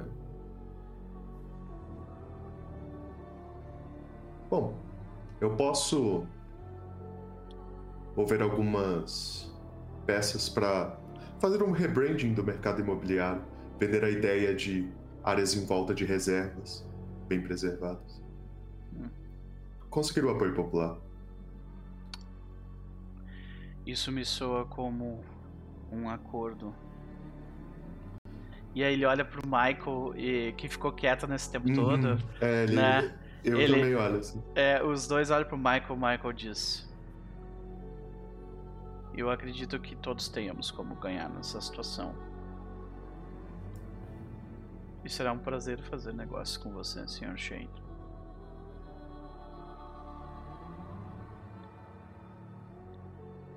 O, o, o Shane ele se levanta. E tu sente que tem alguma coisa se movendo em volta dele, assim, quando ele tá Hum. se mexendo, tá ligado? Tu sente que, tipo assim, tem alguma coisa atrás de ti, sabe? Tu não, tu não consegue Uhum. ver, mas tem, sabe? Ah, e, e tu nota que ele se levanta, ele fala: Senhores, foi um prazer conversar com vocês. Eu espero resultados até. Eu espero resultados até o dia 28. Haverá uma votação de emergência no Senado.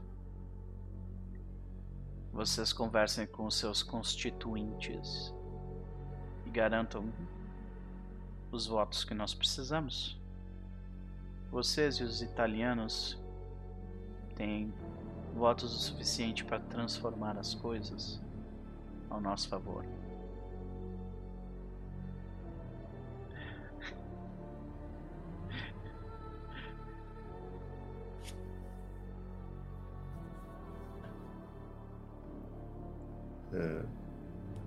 Ele, o Lewis nessa hora olha pro Michael ver qual é a reação dele quando ele fala isso. 28 soa como um prazo razoável. Nós precisamos fazer algumas ligações, mas isso não.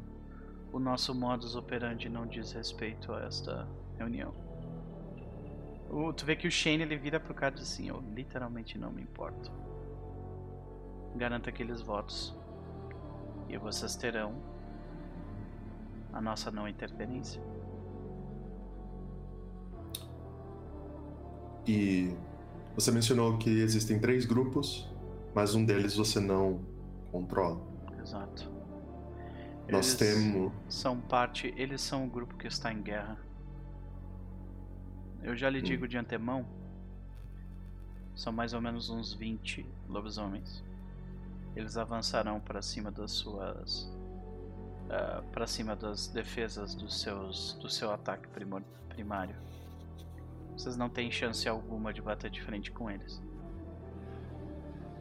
Eles, infelizmente, sofrerão baixas porque os humanos tecnológicos interferirão. Esta briga não é entre vocês. Então, não interfiram. Eles escolheram a guerra antes de me escutar. O Lewis fala, uma pena.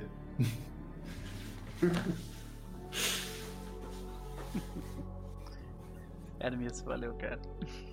E aí, ah, eu acho que quando ele, ele, ele sai, ele não dá a mão pra vocês, ele só Uhum. passa por vocês. E vocês veem que, tipo, as sombras do lugar começam a seguir ele. Pare, tipo, corredor adentro, assim. É estranho pra uma sombra não entender o que, que as sombras estão fazendo, sabe? Tipo... Exato. E aí a gente volta. Tipo, pro. Como é que, como é que tá o rosto no final dessa, dessa parte? Tipo, depois, assim. Do. Porque o Michael, ele tá assim, que o que caralhos aconteceu aqui, sabe? Ele tá com a cara de, tipo. De uma pessoa que não. Que, não conseguiu entender direito, assim, sabe? Uhum. Eu... Sabe quando uma pessoa se, se tem uma impressão dela mesma que ela é boa no que faz, e daí ela vê alguém que é melhor que ela e tipo assim, caralho, esse é o. Eu posso. Tipo, alguém pode ser tão bom quanto isso, sabe? É, o, o Lewis só comenta de todos os, os caminhos que essa noite podia me levar, esse definitivamente era um que não passava pela minha cabeça. Eu acho que a gente vai ter que cancelar aquela reunião com o Domingos. Nós temos muitas ligações a fazer. Hum. Eu vou empurrar essa ideia de que as novas habitações precisam estar em voltas de áreas preservadas, verdes, com ar puro. Vamos ver se essa campanha de marketing acertando a população não muda algumas visões da classe média americana. E aí ele, come ele comenta: Não acredito que eu vou, vou ter que fazer as pessoas votar em algo que o McCarthy votaria. ele só faz. um E a cena corta. né? E, e desculpa a demora, eu vi que a cena tipo durou um tempo, foi mal, gente. e a gente volta pra cena, ainda com o Edward Lewis. Né? Depois de todas as ligações foram feitas, os contatos foram feitos, aquela coisa toda, tu recebe uma carta do e essa carta tu recebe literalmente de uma mão de sombras. Sabe? Quando tu tá voltando. Não é a primeira vez que tu lida com isso. O Domingos já ajudou vocês na segunda temporada também. É, tu recebe uma carta vinda de uma mão de sombras e a carta diz. ah, fala sobre a parada do. Que o Gratiano ia te jogar no fogo, basicamente. Hum, valeu. Era isso que ele ia fazer. É bem curtinha mesmo, ele só fala assim, Gratiano vai te jogar na fogueira. Sabe? E então, a gente volta para a cena atual em que nós nos encontrávamos anteriormente, prestes a fazer o discurso.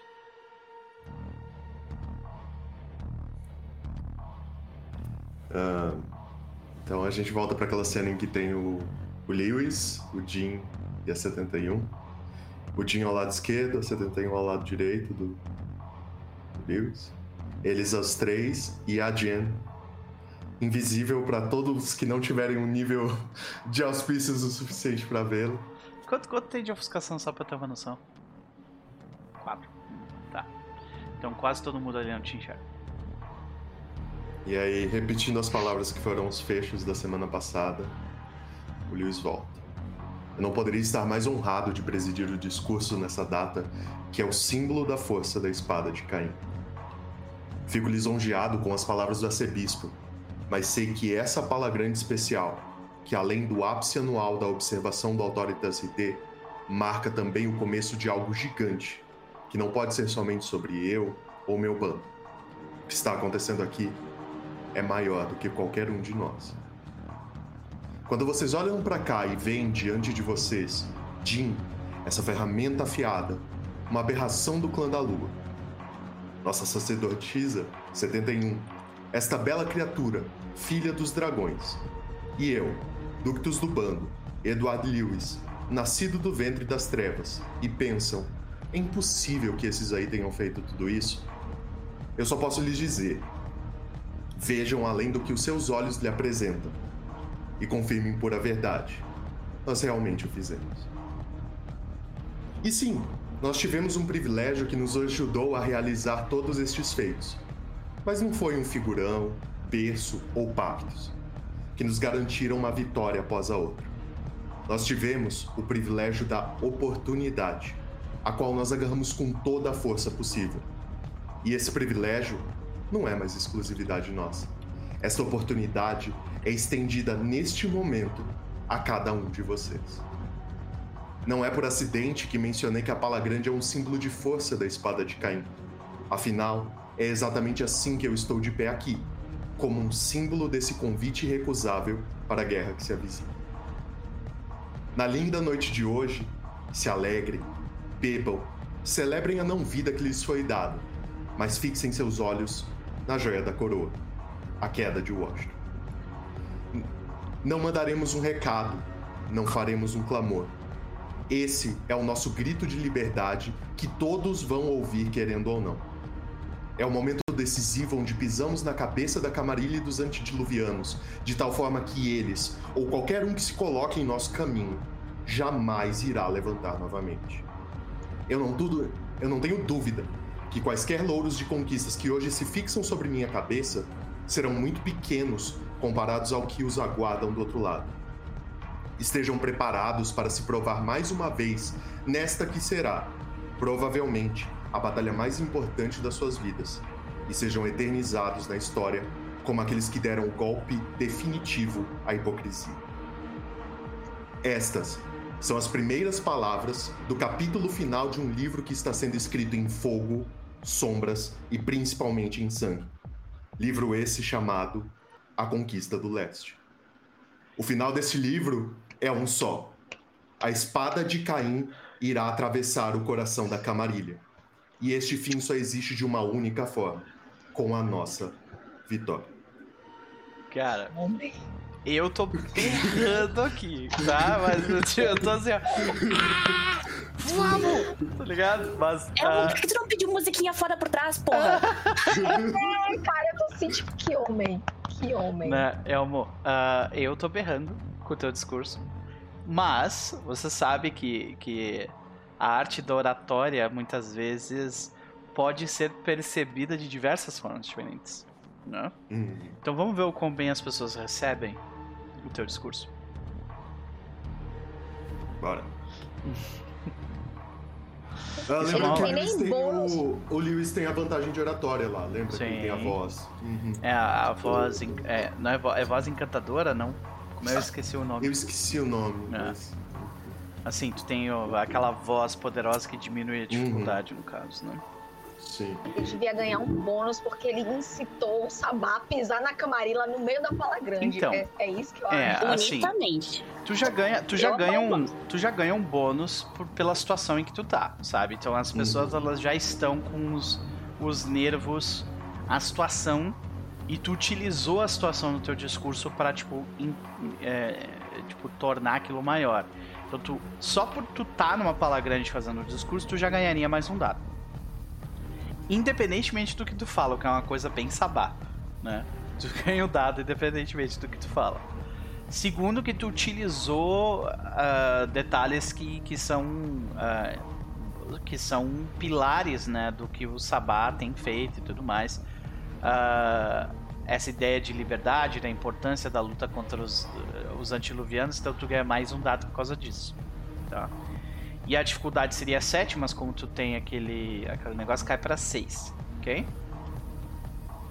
Então, é, você vai fazer um teste basicamente de manipulação ou carisma, o, o- o como tu quiser fazer, ah, Uhum. mais performance ou. Performance ou. Pode ser leadership? Pode, pode ser leadership, sim. Então tá bom. Como o Lewis sabe que o que ele tá falando Seria ali. performance, expressão ou leadership, um dos três. Uhum. Beleza, como que eu acho que o Lewis sabe que o que ele tá falando ali é. Tem um objetivo bem manipulador? Uhum. Ele vai de manipulation mais leadership. Perfeito. Então eu, eu teria sete dados por padrão, mais o dado da pala grande eu vou de 8. e eu reduzo a dificuldade para 6, correto? Perfeito? Tá. Só que tem, tem uma questão aí. Hum. Se tu tirar um sucesso completo, completo, cinco sucessos, né? Ah, as, podem haver consequências negativas. tá? que é tipo gente perdendo o controle, ou outras pessoas, outros indivíduos ficando com ciúmes de ti e querendo, por causa desses ciúmes, te diminuir. Entendeu? Uhum. Então já fica aí a, a, a dica. A dica. Seja bom, mas não bom demais. Tiramos três Ah, sucessos, olha aí. ó. Três sucessos. Aham. Três Tá bom. sucessos é um sucesso completo, que é bem o que a gente precisava. Foi bom pra caralho, mas não foi bom demais pra tu virar um alvo, né? E, e, cara, eu acho que a gente escuta, a gente escuta em alguns momentos os gritos de alguns membros do lugar, "Ah!", sabe aquela coisa de vamos lá. Mas duas vezes, um no meio do discurso, quando tu dá uma pequena pausa, depois tu fala sobre sobre que nós vamos fazer, né? E no Uhum. final, quando tu convoca todo mundo pra agir, porque esse é um momento histórico, né? Né? Então, ah, nesses dois momentos as pessoas gritam, né? Tu é ovacionado. E não somente você é ovac- ovacionado, mas a, a 71 é ovacionada também. E o Jin é ovacionado também. A Jam não é porque ela não está ali, né? Pela Olha, maioria das o- pessoas. O Lewis deu a dica que é preciso ver além do que os olhos mostram, entendeu? Isso. Então, Essa Jen não quer, ela tá se deleitando com, tipo, aquela galera. Ah, ela tá assim. Sensacional. E esses alguém. não sabem o que espera. É, alguém no meio da. No meio. Logo depois disso, né? Depois de falar do discurso e tudo mais, todo mundo curte, bate palma, algumas pessoas, ah, tipo, né, agem de forma mais, mais, ah, mais ríspida, né? Mais, mais enérgica. E aí. Eu acho que a gente tá, chega numa situação onde logo depois disso eles pedem. a gente tem um ritual de. Ah, um ritual de Banho de Valdeir. Valdeir. Ah, Vanderlei. Banho de sangue seria se a gente fosse elencar um novo membro líder da, do local, que não é o caso. Ah, é verdade. Eles não vão te. Eles não vão te dar. Não vão te dar essa liderança. Ainda não. Ah, Ainda não. ah, quem sabe? Inclusive tem parte de uma politicagem aí por trás disso. Ah, e aí eles falam assim, ah, vários deles gritam, Valdeir, Valdeir! Alguém do bando quer, tipo, ir, pra, ir à frente e fazer a Valdeir? Ou vocês deixam outra pessoa fazer essa Valdeir? Eu. Eu olho pra, pra 71 e eu só, eu só faço assim, ó, pra ela. Sabe? plano Tipo, de, tipo, não, vamos ficar escondido, a gente tem que... A gente não é nada. Foi pro saco, né? Mais ou menos, né? Mas. Uhum. Ah, eu, eu tô falando que quem se atrever pode ter honras maiores, muito maiores que a minha, né? Eu tô tipo, galera, ó, eu sou só. Eu sou o petisquinho balançando aqui, sabe? Sim. Tipo, é isso aqui, ó. E aí, vai rolar o vai rolar uma Valdeir de 71 ou não? Essa é a minha dúvida. bem, já que tá no clima ali, vamos, né? Dá um passo à frente ali, né? Ainda em Zulo. E só fico. ah, As pessoas, elas meio que, tipo, assim que tu dá um passo à frente, que ninguém tava esperando na real. Porque tu tava, tipo, que nem uma estátua do lado dele, né? Quando tu dá um passo à frente, todo mundo meio que te olha, sabe? Eles sabem que tu é a sacerdotisa do bando. né? Aí, aí eu faço a mesma coisa que normalmente faço nas, nas, nas uh, ah, mais elaboradas, né? Tu Chego utiliza ali o teu próprio corpo como. como né? Eu Zula, eu, eu né, faço a galera ficar mais empolgada, aí eu viro humano, e aí eu faço aquele esquema de ginasta, virar né, a bunda pra cima. Uhum. E aí o, o, o Lewis pode fazer a reza, né? Uhum. E dizer que a gente tem aqui o melhor, ah, nada melhor que o, né, o cálice da, ser um né, ser um vampiro mesmo. Próprios, né, o próprio corpo uh, de um morto-vivo abençoado por Caim. Aquela coisa. O, Uma coisa toda. é, o, o Lewis, ah, nada mais sagrado que um cálice que representa a não-vida do que a própria não-vida. E, bom, as palavras vão sendo ditas e vocês notam que algumas pessoas precisaram de ajuda pra levantar a 71 ali. Tem algumas pessoas que, tipo, 950 aí. sim, pois é. Tinha, uma galera ali que não era muito forte, não. Não, Ah, o Lewis vai ouvir o sussurro da, da Jenny assim. Eu gostaria de registrar o momento de Gratiano utilizando o 71. É algo que eu nunca esperei em minha não vida ver. então, imagine um. Vai ter a boca e vai ter os caras que vão ficar de longe, né? É você saber quem faz o quê. Aham. Tem uma galera que meio que torce o nariz, assim, né? Tipo. Especialmente porque vocês já têm alguns, alguns grupos específicos, especialmente de algumas trilhas específicas que não gostam de vocês, sabe? Então. ah, então é, fica bem claro que, tipo, a galera dos nodistas, tipo, não participa, sabe? Ou, tipo, se faz pra participar, mas daí vai forçado. Ah, vocês veem que a galera dos. ah, É melhor não pode, não. é, isso é, não pode se negar. Então, tu vê que tem uma galera que, que, que fica com nojinho. Ah, tu vê que tem uma. tem- tu, vê que tem uma tu vê que tem uma galera que parece mais uns cavaleiros, assim. Que eles não. Que eles, tipo. Eles fazem, mas tu vê que eles tiveram nojo também, assim, sabe? De fazer a parada. Ah, Mas aí, é, monstro que é monstro não é pra ter nojinho nada. Exato. Mas quando chega no Gratiano, ele é um dos últimos da fila. Ele não tem dificuldade alguma de te levantar. Lá. E quando ele te morde, tu sente. É, tá ligado? Não se morde, né? Só se bebe. Ah, sim, mas ele mordeu. Nem Ele tá se divertindo ali. Sim, exatamente. Ele, tipo, Não- ao não invés de engolir, tipo, ao invés de botar a boca e, e- e virar a parada, ele te mordeu e fez com que o líquido caísse na- no rosto dele, saca? Tá, o não é, não é do nojinho, ok, tá bom. Ah, não, a, a gente apelou pra, pra galera ali do. De Cátaros, a gente apelou pra voz interior, a gente, Isso. a gente sabe que essa galera é o que a gente precisa. É, mas a maioria da galera da humanidade, tipo, acha aquilo meio que quebra um pouco eles, assim, sabe? Uhum. E humanidade baixa é ok, mas tem uma galera aí que tá no 5 tá no cinco de humanidade que já é tipo. hum, sabe? Cara, esse cara tá assim, que, que tá fazendo uma pala grande. Otelo, caralho, gato, tu acabou de literalmente pular aqui quase derrubou tudo, véi. Aliás, só o cara tá numa pala grande, ele vai ter que rolar a humanidade, provavelmente. Sim, sim. Tá vendo? Ele vê, ele vê um Nosferato com essa. Eu botei isso aqui. Ah, não botei. Deixa eu colocar aqui rapidinho então, enquanto a gente. Estamos. Segue adiante. E aí a festa começa, né, gente? A- ou melhor, a festa continua, né? E aí a minha dúvida é, para vocês é essa, né? Como é que vocês curtem a festa? Deixa eu pegar aqui a imagem enquanto isso. Começando pela, pela Jane. A Jane, ela tem algum objetivo específico na Pala Grande, além de acompanhar os seus companheiros? Basicamente, ela tá focada em perceber quem é interessante. Então, a galera tá indo pra, pra festejar, só que pra ela, assim.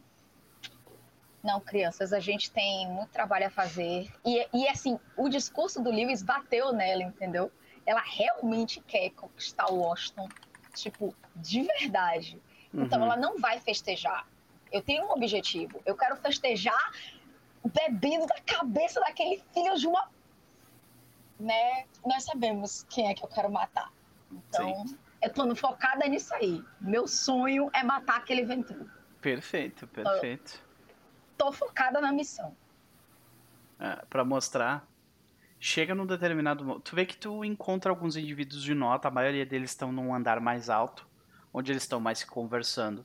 Tu, tu vocês encontram lá o. o- e ele te, ele te nota também, sabe? Tu vê que ele olha pra ti num momento, assim. E ah, é um. Vocês encontram o, o Kyle Strathcona. Opa, Aqui, ó. Vocês veem isso aqui? Esse aqui é o vencedor do concurso. Teve um concurso durante a Pala Grande de, de beleza, né? De tipo beleza vampírica artística. E esse foi o vencedor. Ele é um corpo feito só de mãos. E elas todas se mexem. Primeiro pensamento da Jen. Será que o Tim viu isso? Aliás, é, Jim, É literal, é o primeiro pensamento da Jim, Jen. tu participou do concurso de alguma forma? da- da- nessa, nessa de arte vampírica? Hum, não. Não? Ok. Ele não, não se mostra tanto, ele não. Não tem porquê. Beleza. Ok. ah, eu imagino que em algum momento vai ter aquela apresentação do personagem do. do. do Edward, né? Tu quer fazer essa apresentação agora? Ah, eu- a gente pode. Acho que só até pra poupar a audiência, a gente pode só dizer que ela acontece e tentar Sim, ver como é que é a reação Bela, da pode crer. Aham. Jim, tu vê que esse Kyle, ele tá num andar mais alto lá, ele até conversa com as pessoas, mas tu vê que a maioria das pessoas ignora ele. E tu sabe quem ele é, ele é um cara importante. Esse cara é o arcebispo do Canadá. É o, é o, é o Eu arce- vou gentilmente subir e quero estar do ladinho dele quando ele estiver vendo a apresentação, é, sacou? na verdade, é o regente do Canadá. Cara de Cardeal do, do Canadá. gente, exato. eu tô É o de todo mundo, esse é, o cardeal de, de Canadá, exato. Eu vou só subir e ficar lá, tipo. Sabe quando você senta do lado de alguém que você sabe que você quer conversar, mas você não tem assunto? Aí você Aham. senta lá e vê a apresentação. É sobre isso. Então, quando tu senta ali do lado dele, tu vê que ele. Ele, ele puxa papo contigo, né? Provavelmente. E aí ele. Que a música não tava tocando aqui por algum motivo. Aí ele, ele pergunta. É. Por quê? Porque é o segredo. Aí ela olha. Você não, eu não tô falando poker? contigo. Ela aponta pra um, ele aponta pra um outro cara que tava achando que ele tava falando com ele, sabe? Aí ela vira, você já jogou poker? Não. Que pena. É um ótimo jogo. Mas, basicamente, você não mostra todas as suas cartas. Aí ela olha lá pra baixo. Principalmente quando nem todos os jogadores são habilidosos. Infelizmente, essa é uma praga recente da nossa amada seita, não? Estamos cercados de inúteis. Aí ela para, assim, olha pras mãozinhas mexendo. Eu discordo. Não, é o- esse cara não é o cara das mãos. Ah, É, esse, esse é o vencedor do concurso. O cara, Ah, o cara ok. com quem tu tá falando é um homem de mais ou menos uns 60 anos de idade.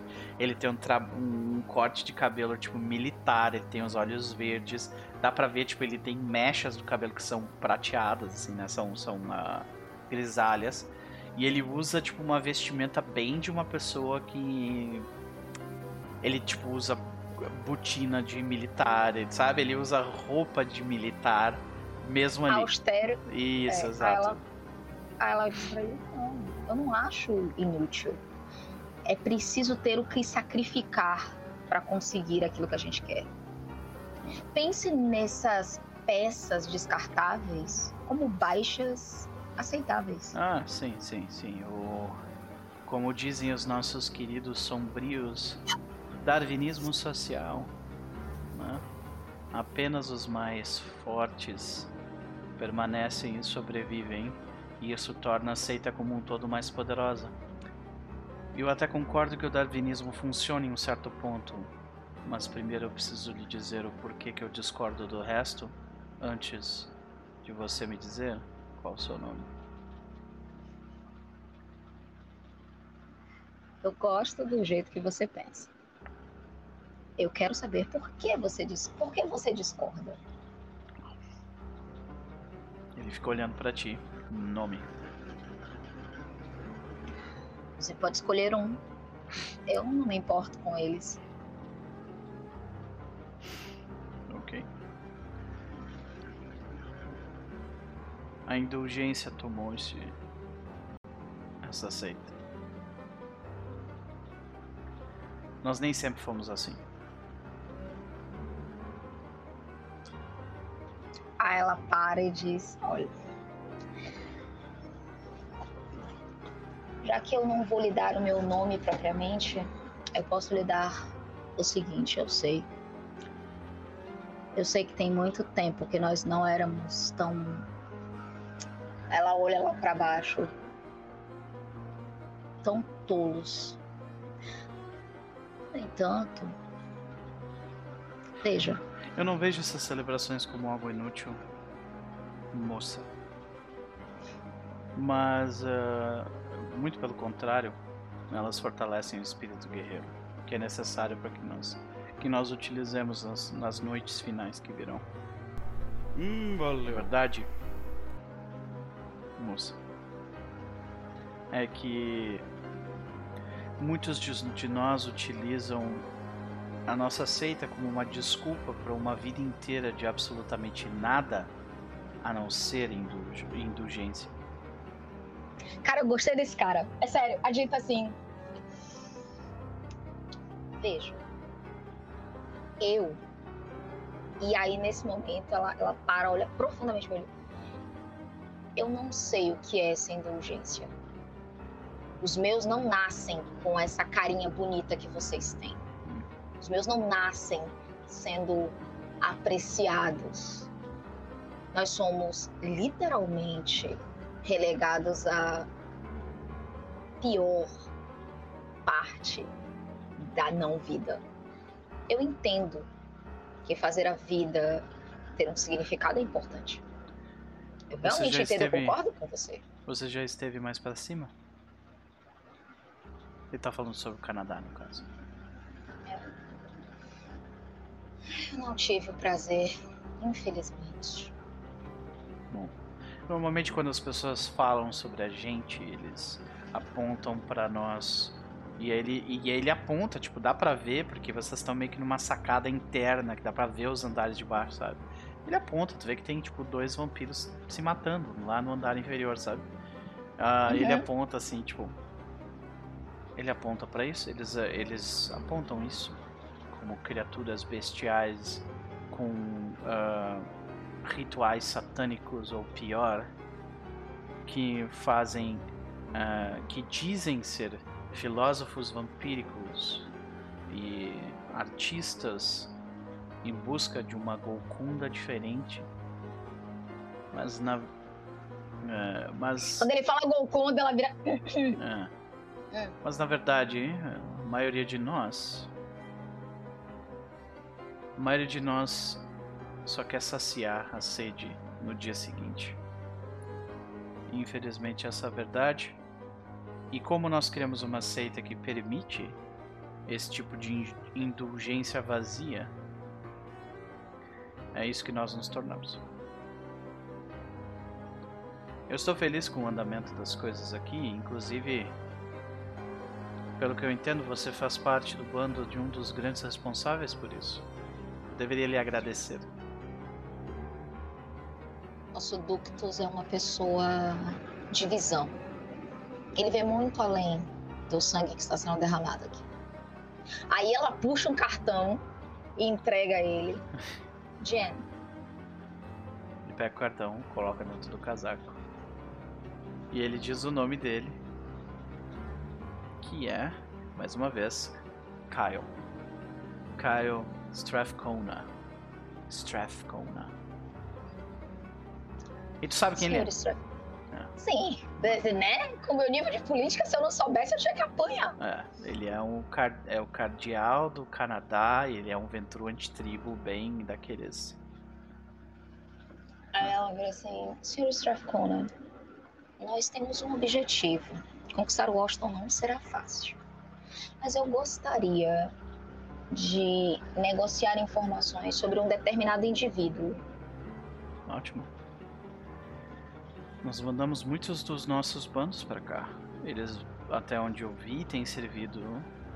Têm, servido bastante. Alguns deles permaneceram na Filadélfia, inclusive.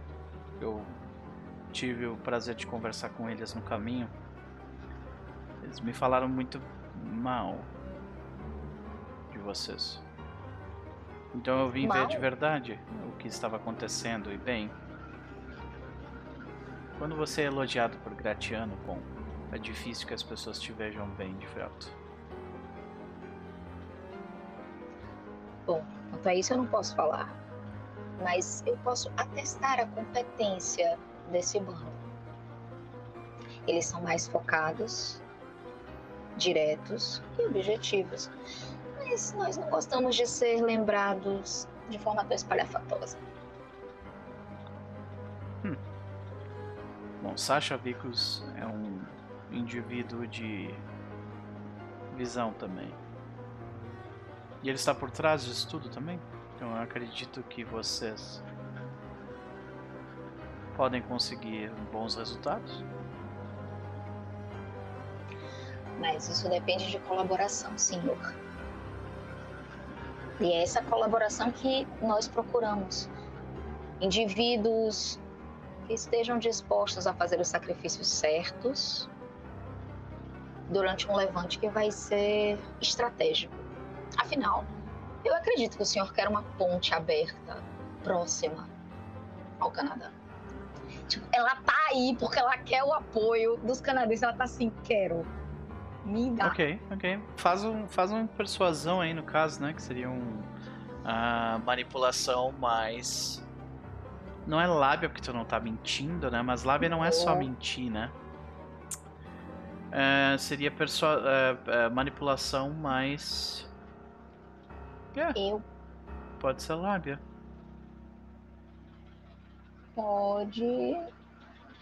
Meu Deus, em português, em inglês. Socorro. Eu Subterfuge. esqueci. Obrigada, porque eu literalmente eu É, esqueci. tudo bem, não tem problema não. É triste quando isso acontece, gente. Peraí. É, é isso mesmo. Hum, dificuldade. Dificuldade é bem sempre que aqui 7. Sempre 7. A não ser que tu tenha É. algum talento, alguma coisa que diminua. Não. Eu uso a rolagem da ficha ou uso aquela rolagem de Não, baixo? usa, o- usa o padrão, usa o. Desculpa, usa o, o- a rolagem ali de baixo, a macro. Ela é mais Então, fácil. deixa eu fazer. Tem seis dados até onde eu vi, né? É, são seis, dificuldade sete. Que eu ainda não me acostumei, gente. Eu realmente. Uhum. Aí vocês vão ter que me ajudar a contar. Tivemos um sucesso. Que maldade. Posso Então, gastar força de vontade, tio? pode, rola os dados falhos.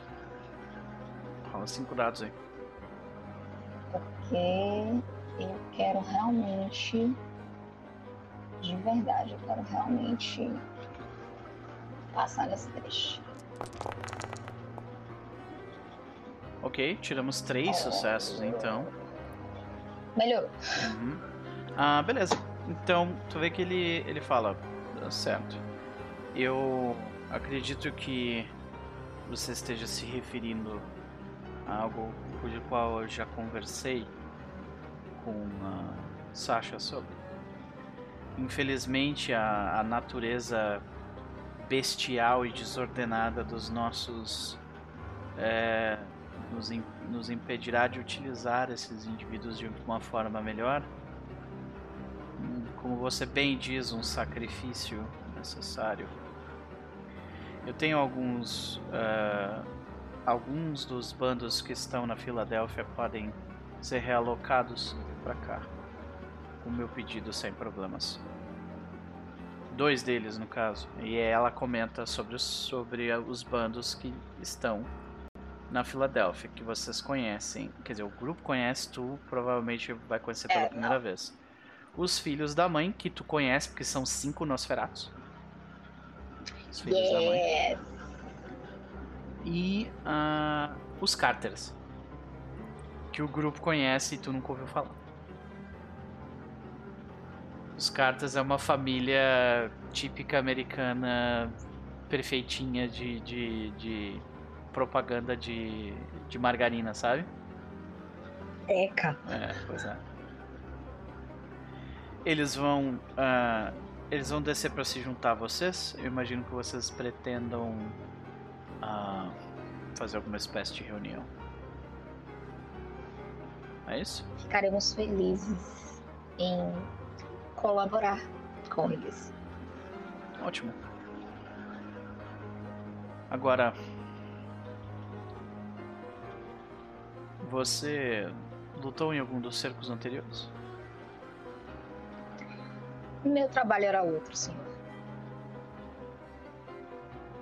E qual é a sua postura com relação à perda dos do Justicar Nosferatu? Ele tá lendo a tua alma agora. Nesse momento, ela para, olha pra ele. E ela não está fingindo, ela não está enganando, ela não está mentindo. Ela para, olha pra ele. Como o senhor se sentiria perdendo um ancião? Feliz, eu imagino. Porque a Jirá. é, né, Ela vira, porque a Jirá é pra isso. No entanto, e aí, aí ela tá puta, né? Ela mostra que ela tá bem puta. Eu quero saber quem bebeu aquele sangue. Hum. Ok, justo. E eu acho que a gente corta essa cena pra. Jim, Chefe, eu consegui mais dois como... bandos! Yeah! Jim, e aí? Como é, que, como é que a gente vê o restante da festa da Jim? Então. Provavelmente eu vou ter ficado do lado do, do Lewis ali por um tempo. Ainda. Vou ter, ter andado meio junto, coisa. Se alguma coisa me chamou atenção, talvez eu tenha ido ver, mas. né? Em algum momento eu desapareço. ah, eu consigo ver. Eu consigo saber aonde a Jim tá. eu- enfim, no- nesse momento. Pode ser depois disso, ou pode ser antes disso, tudo que, que aconteceu. Olha, tu tem quanto de auspícios? Ih, pouco, eu acho. Tu tem dois, né? Ah, dois, isso aí. Então a não ser que ela. A não ser que ela queira. é, tu não vê ela, sabe? Se ela quiser que tu veja ela, ela consegue fazer O isso. Jim né? pode me ver depois que eu tiver essa conversa com o Beleza. o parceiro. Então tu curte a festa por um tempo, como e daí tu encontra ela. Tá, quando eu vejo onde ela tá, eu saio do salão. Eu vou até um lugar específico. E eu busco um buquê. Feito de pernas. Muitas pernas, várias pernas. Um buquê grandão feito de pernas.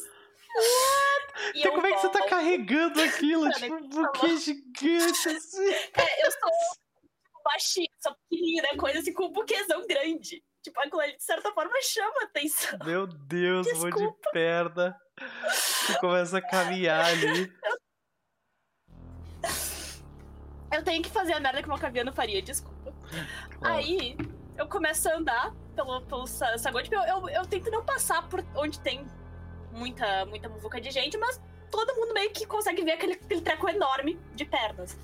E tem um, um laço vermelho na frente dele. Eu me aproximo, eu vou até onde eu, eu, eu vejo que tá a Jane. Oferecendo. né? É- é- ela aceita assim, tipo. Obrigada. Eu, eu não compreendo, senhor Jim. Desculpa. Tipo, a gente. Cara, dia. essa cena é, é boa demais. A gente vê no meio de um monte de monstro, né? A gente vê uma declaração, praticamente, né? Uma declaração de amor.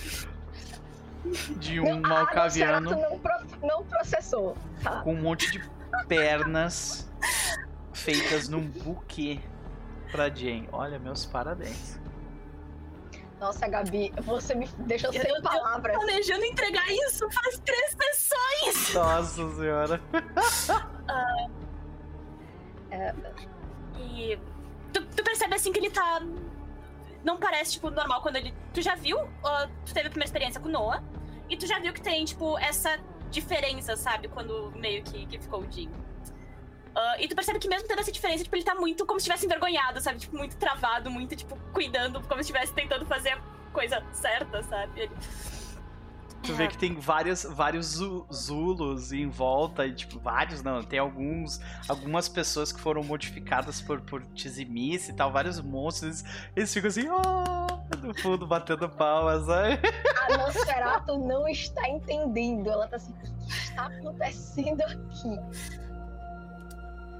Eu. E desculpa pelo pela primeira vez, não sabe o, né? Ele não eu eu é então, mas é, não, não não não foi por por mal, mas né? Um buquê de coxas. ah,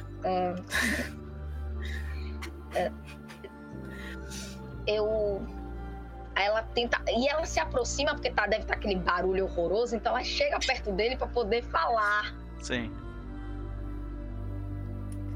Deixa eu entender. Eu estou falando com o Sr. Noah ou o Sr. Jim? Jim, Muito Bem- bem. vinda a a família. Aí tipo ele meio que joga o buquê pra ti. Pra te, pra te segurar, tipo, ele fala bem-vinda à família, ele joga buquê pra te segurar, ele vira as costas e sai correndo. É assim. Eu encontro, eu encontro cardeais, eu encontro monstros terríveis, devoradores de almas, e, de- e eu buguei, tipo, O dia que alguém perguntar pra Jam, você já recebeu um buquê? Tipo, o que foi que aconteceu aqui? Senhoras e senhores. Raul! Olha, o Raul apareceu aqui de novo, meu querido. Raul, beijo no coração. Muitíssimo obrigado pelo sub. Saudade de ti, meu querido. Olha aí, seja bem-vindo. Vai lá, desculpa te interromper, gente. Não, a, a Jen vai procurar, a única pessoa sensata, ela vai procurar 71 pra, tipo, Sensata. É claro que ela vai achar 61, a 71 sensata. Gente, ela me deu um buquê, ele me deu um buquê de pernas. Eu preciso de alguém especialista nesse tipo de coisa. E o que, que a procurar 71 tá fazendo nessa hora? A 71 inicialmente ia ter aquele plano, né? Vamos vigiar os bandos, né? Mas, ah, mas logo ela entra na festa, entra naquela coisa e esquece completamente. Sim. É, lembrando que ela virou Zulu na, foi na temporada passada, né? Sim. Então ela não explorou aquele corpo. Então ela vai lá pra aqueles castros que tá falando aquela e lá e nem vê o tempo passar o que tá acontecendo. Então, deve ter uma sala com uma luz, com uma luz roxa e, e- e- e preta, sabe? Aquela luz que fica só roxo e preto o lugar. E é tipo só um mar de corpos se mexendo, assim, sabe? É, então ela não está disponível provavelmente pra conversa por um tempo. Eu vou ter que procurar o Lewis. Porque assim, eu devo ter chegado nessa sala, eu vi, tipo, aquele monte e digo, é, não vai rolar aí, então. Eu tô imaginando o Nosferatu andando com um buquê de pernas pelo meio da pala grande. Nossa, cara, não, não. O Nosferatu acabou de ganhar o buquê, gente. Pelo amor de Deus. Que ideia maravilhosa. Gabi, você conseguiu, você foi precisa. Me quebrou. Eu vou atrás do Lewis, tipo, pelo amor de Deus, eu preciso de ajuda. Olha, eu, eu imagino que o Lewis tá. Ele tá com a, a cara blazer dele, tipo, conversando com, com alguém assim, tipo, despachando. Ah não, mas eu, eu sou fulano de tal, prazer. Tal. Ah, sabe? Sim. Tá. Ah, é, pois é. O Lewis, tu deve ter sido. Logo depois disso aí, tu deve ter sido puxado pra uma reunião de La Sombra, basicamente. Né? Só de, tipo, 3, 4, 5 La Sombra querendo, tipo, sugar a tua fama atual pra ficar, tipo. Ah, eu, eu tive uma conversa com ele durante a Pala Grande por horas. Eles são tudo um bando de bosta. tá? Eles não fazem absolutamente nada que preste. Mas eles, além de sugar teu tempo, claro, né? Ah, então, chega Jam com um buquê de, de, de pernas que é pra começar a relação com o pé direito, que disse o pelo. Não, então, eu, eu imagino que a cena tá assim, o Lewis tá conversando, aí ele vê aquela cena da Jen vindo na direção, aí ele vira a Cara, um cabeça. buquê assim. enorme. Aí eles. Senhores, se vocês me dão licença por um segundo. Porque eles se que entreolham e eles atenção. olham pra cena do Nosferatu com um buquê. Aí aquilo, tipo, ok. Tipo, vocês estão num local onde, onde a definição de bizarro ela é bastante esticada, sabe? Mas há limites, amigo. É, pois é. pois é. Então, é, tu chega ali até a Jam e aí? ele, ele tá. Ele olha assim, ele para alguns segundos e tá. tá tentando entender. Senhor Lewis, eu gostaria de. Aí ela coloca assim o buquê no chão. Eu recebi este presente de um dos membros do nosso bando e eu queria saber se isso é algum tipo de ritual da parte de vocês. Ah, olha, a 71 tem alguns hábitos estranhos. Foi ela que te deu isso? Hábitos estranhos. Foi o nosso caríssimo malcaviano, o Sr. Jim. Tive certeza de perguntar quem estava me entregando isso. Aí o Lewis olha, assim, sabe? Tipo, ele tá. Ela ele tá muito- em choque. É. Ele fala, olha, até o momento, o No e o Jin já, já tiveram alguns momentos em que eles me surpreenderam, mas eles nunca fizeram nada parecido com isso. Isso é outra coisa, né? Acho que é a primeira vez em, sei lá, quanto tempo vocês estão juntos, que vocês não estão ativamente em um campo de batalha. Tipo, atrás de linhas inimigas, podendo fazer bobagem, sabe? Então. né? É. E aí, o Lewis coça a cabeça, ele tá tentando raciocinar o que, que aconteceu. Fala, olha, eu não sei se ele tá tentando instituir um novo ritual ou.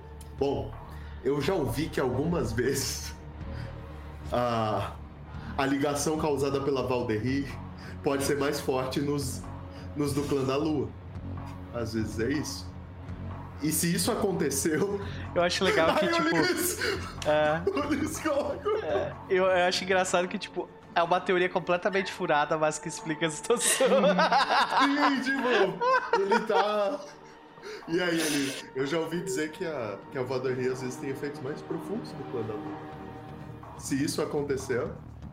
Aí ele só, tipo. Ela olha pra você. Não me entenda mal. Eu não estou acostumada a demonstrações de afeto desse nível. Ainda assim, eu nunca estive tão próxima a alguém do clã da. Eu não gostaria de ofendê-lo. Até porque eu pretendo manter minha cabeça no pescoço por mais tempo. É um presente pernicioso. Taylor, pelo amor de Deus. Felor, te amo. Ai, meu Melhor Deus. definição. Ai, ai. De toda sorte. Ah, Não foi só sobre isso que eu vim tratar.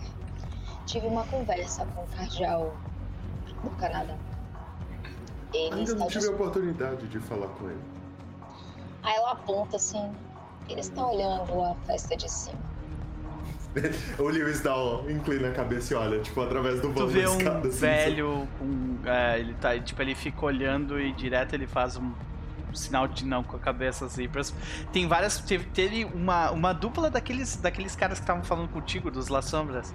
Que eles Uhum. vão, eles sentam do lado do, do, do cara e o cara só levanta a mão e diz assim, não. E os dois saem, tá ligado?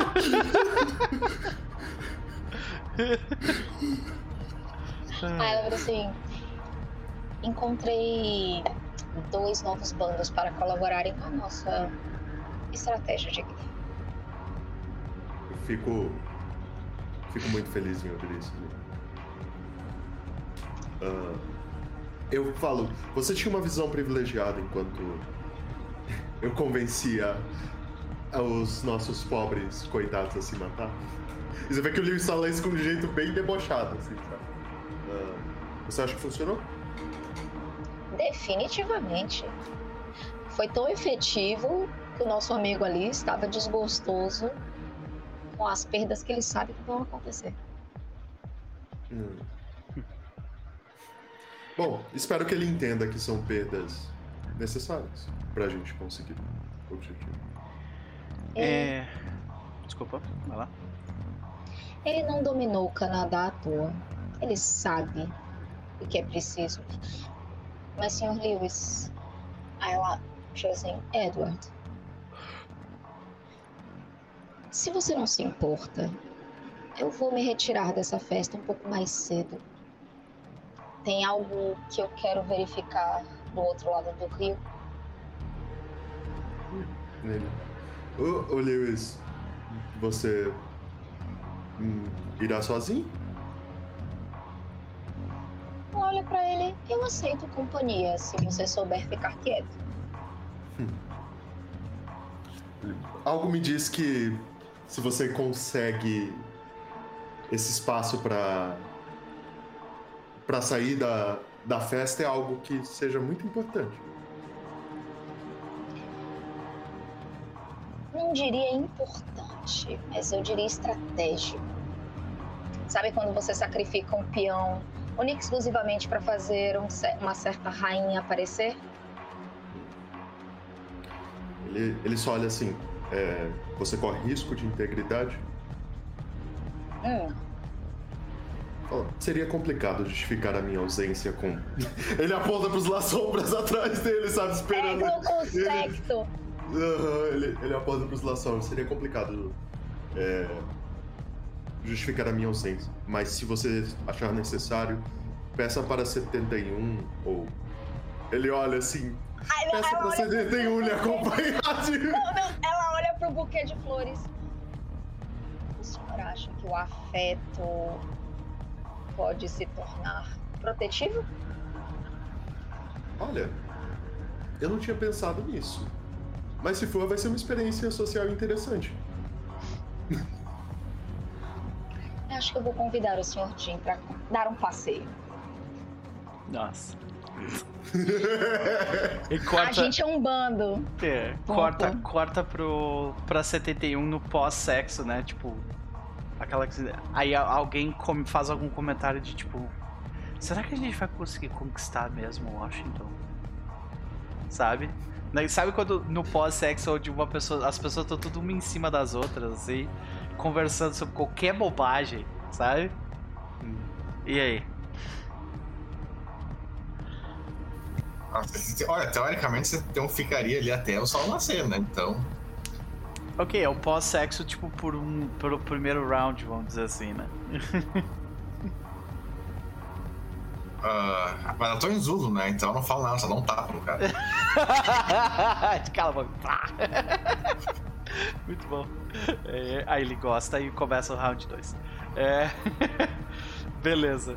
Ah, a gente segue adiante então pra essa cena do. do, do... 71, tu, tu quer fazer mais alguma coisa em específico na festa ou podemos seguir adiante? Nada específico, só tinha comentado agora que eu lembrei que a mamãe tava por lá, né? Sim. Mas a 71 não tem interesse nenhum político nela, né? Aham. Ela só vai lembrar a mamãe de que ela tinha prometido que caso ela virasse Zulu, elas iam ter uma noite junta. Mas, e, e- mas pode ser dia ali mesmo também, se ela quiser. Aham. Mas ela tá pouco se fudendo pra politicagem. É, então- eu acho que, tipo, eu acho que ela não, ela não teria se juntado contigo com a orgia. É, provavelmente não. se não- Imagina. É, pois é. Então, mas- depois, Mas se tu quiser, tipo, queimar a tua noite com ela, tipo, junto com esse monte de estranho, tu, tu pode queimar, sabe? Como assim? Uma promessa é uma promessa. Tipo, ela vai ficar uma noite contigo. Mas é ou contigo em outro momento, ou é agora com essa gentalha toda aí. Não, seria num outro momento aí. Mas mesmo Tá. assim, esse outro momento, a Sentinel não vai conseguir tirar informação nenhuma porque ela tá pouco se fudendo. Sim, Putz, sim. cara. Não, beleza. É tipo, a parada é que quando tu chega nela em Zulu, é, ela te reconhece mesmo assim, né? Pelas, pela tua assinatura, vamos dizer assim, né? De Zulu e tal. Ela deve ter ouvido falar, né? Isso, é. E aí ela, ela comenta, né? Tipo, ela passa a mão no teu rosto e comenta dizendo: é, Você finalmente dominou a nossa, nossa forma magistral, nem é forma, ela é né? Ela é. Isso, desculpa. A, a, a sua forma magistral, meus parabéns. E eu sei o que isso significa, não é? É, então, deixa- mas deixa pra próxima noite. Sei. Aí ela, ela. E aí ela te faz a pergunta: você quer agora ou você quer depois, né? Sim, ah, não, depois. Aí tu grua duas vezes para depois. Mas que ali tem tanto sangue que dá pra entrar e eu ficar mudando de forma que foda-se, né? Sim, é bem tranquilo, é bem tranquilo. Mas, de qualquer forma, a gente segue adiante pra Jean e Jim. Jin Jin, Jin Jin.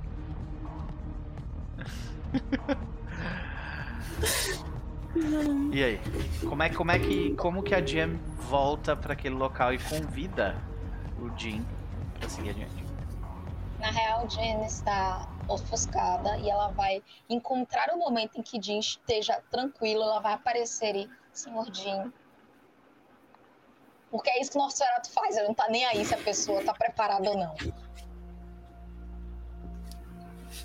Provavelmente. ah, eu tô num- numa parte mais afastada, numa parte talvez um tanto quanto limpa. Ou talvez seja demais, aí eu posso, enfim, desenhar no sangue igual. Mas eu tô numa parede. E aquela minha mão que tá coisada, que tá toda. né? ah, Eu tô usando ela e eu tô fazendo, tipo, o desenho do que parece, tipo, um barco com um- uma pessoinha de, de palito num, num barquinho. E, tipo, o que parece uma, uma pedra, um negócio assim com outra pessoinha maior, sabe? Tipo, desenhando na parede. Aí tu chega assim. O, o de meio que vira, assim, dando um pulinho pro lado. Perdão Hein? por interromper. Tu- tudo bem. Gostou do presente? Deveras. Infelizmente eu tive que deixá-lo no salão. Algumas pessoas queriam aproveitar. Muda a cena Mas- pra tipo. Quatro pessoas arrancando o banquete, comendo as pernas. É, pois é. Ela verá, eu gostaria de lhe fazer um convite. Nisso, tipo. an- Antes de tu falar sobre o convite, tipo, eu, eu vou pegar com essa mão mesmo, tipo, vou dar um tapão assim na, nessa, na, na parede, sabe? Puxando, tipo, todo esse sangue, esse desenho, tipo, eu sabia que eu devia ter feito com cabeças, eu sabia que eu devia ter feito com cabeças! Ah, na verdade, não. Foi bastante artístico. Pernas são expressivas. Isso é o melhor que o Nosferatu consegue fazer. Pernas são expressivas. Excepcional. Ela, eu preciso lhe fazer um convite. Ela olha assim pra sua mão. Se isso não for incomodar.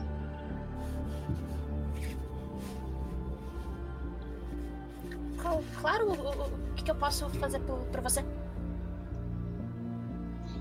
Eu estou pensando em dar um passeio fora dessa festa, algo mais tranquilo. E eu preciso de uma companhia silenciosa.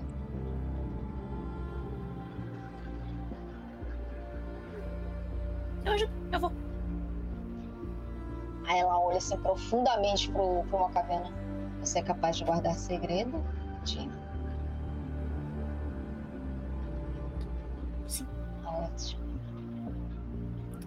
Eu vou levar você pra É só conhecer. não, não amigos. ficar sabendo.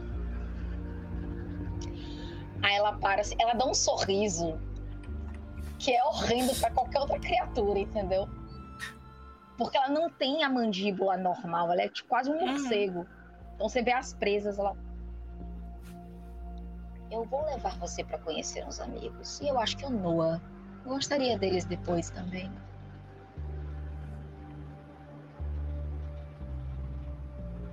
Mas. eh,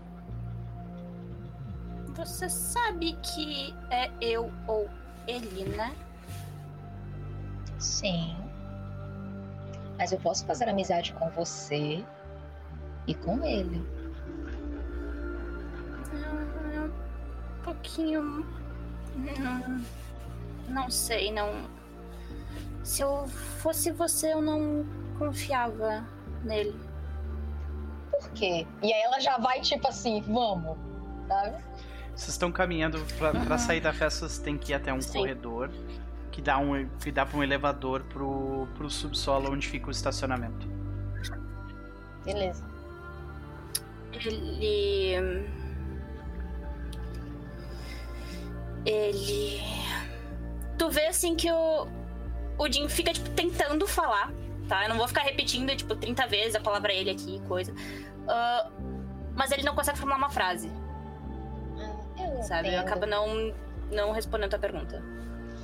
Ela fala assim, eu entendo. Aí quando a gente chega no estacionamento, se o senhor não se importa, ela tira a mochila que ela carrega sempre, ela abre a mochila, tira várias roupas limpinhas e ela começa a se despir, ela vai trocar de roupa. Quando vocês entram no elevador pra fazer isso, né? Vocês veem que tem um homem lá dentro já. É um homem de aparência de 20 anos de idade, mais ou menos. Ele usa um casaco de couro batido marrom. E ele tá com uma cara de quem socaria alguém se ele pudesse, nesse exato momento. Tá com as duas mãos no bolso. E ele fala: tá descendo. Nós estamos descendo também. E faz que- pro lado com a cabeça pra vocês entrarem. Tá, eu vou ajeitar. Tipo assim, ela começou a desabotoar a camisa, ela fecha a, mochila. Eu conheço esse cara? Ou eu tenho como conhecer esse cidadão? É que é difícil de saber, porque ele ele é muito conhecido por, por eh, no círculo ocultista do Sabá. Do mundo das trevas, na real. Mas é no círculo ocultista, ele passa ele passa abaixo do radar da, da maioria das pessoas por muito tempo, sabe? Então, você talvez saiba eh, você talvez saiba que que ele é um que ele é um La Sombra no máximo, sabe? Mas o nome dele Se ele fosse uma pessoa politicamente importante, eu até podia forçar, mas ocultista não é minha praia. Yup. Porém o Jin reconhece ele. Oi? Quem? Ah, esse cara que eu acabei de descrever é a mesma pessoa que tu viu na tua visão. No barco. Eu, eu literalmente paro assim, tipo, quando eu vejo que ele tá ali, eu entrei conversando, tipo, meio de cabeça baixa, coisa, tipo, sem dar muita bola. Quando eu vejo que é ele, eu paro assim, tipo, fico encarando. ah, tipo, reto, da forma que eu tava, eu, eu paro e fico encarando assim. E tu vê que ele tá de lado ainda. Ele demora talvez uns dois segundos. E ele não olha pra ti, mas ele fala: O que tu quer? Nisso, ah, a Jane já percebe, tipo, meio que ele muda, sabe? A, a forma de, de falar e coisa. Você parece gostar muito de barcos. Aí ele se vira pra ti. Quem é você? Quem é você, Salvatore. Jean? Você tá Jen naquele, tá quieta. você tá naquele Jen tá bando, só né? quieta. O bando da conquista aqui. É? Ah, O líder de vocês, o líder de vocês é um La Sombra que vale o sal. Eu não sei quanto vale sal, mas. Caro. E tipo, típica expressão de cara que veio de 2200, né? Ele vale. Exatamente. Por que que eu te vi? Você não me viu. Eu te vi. No que? Onde? Eu nem ando por No aqui. barco. Você não me viu em barco nenhum, moça. Eu te vi. Que barco que era esse? Aí eu descrevo o barco. Eu não lembro certinho como é que é, mas eu descrevo, Não, tipo. É, Cara, a Jen só tá ouvindo do tipo, caralho.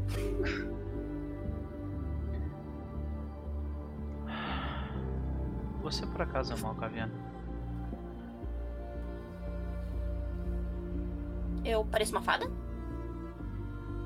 Não, mas você não tem um M na sua testa. Por isso eu tô perguntando. É a primeira pessoa que realmente pergunta isso. Você costuma ter sonhos proféticos. O que, que isso quer dizer? Tu me viu? Rapaz, a a nosfera tá tocando aqui. Pessoas que têm habilidades em auspícios costumam ter visões de tempos em tempos. Por que tu tava no, no, no barco? O que, que tem a ver o barco? O que você viu não vai fazer muito sentido a não ser que eu te explique umas 15 outras coisas. E aí ele olha e tipo. O andar tá no, tá no 4 e vocês vão parar no, no menos 2, às vezes, sabe? Você viu um sair. pedaço de um lugar que não deveria existir, mas existe.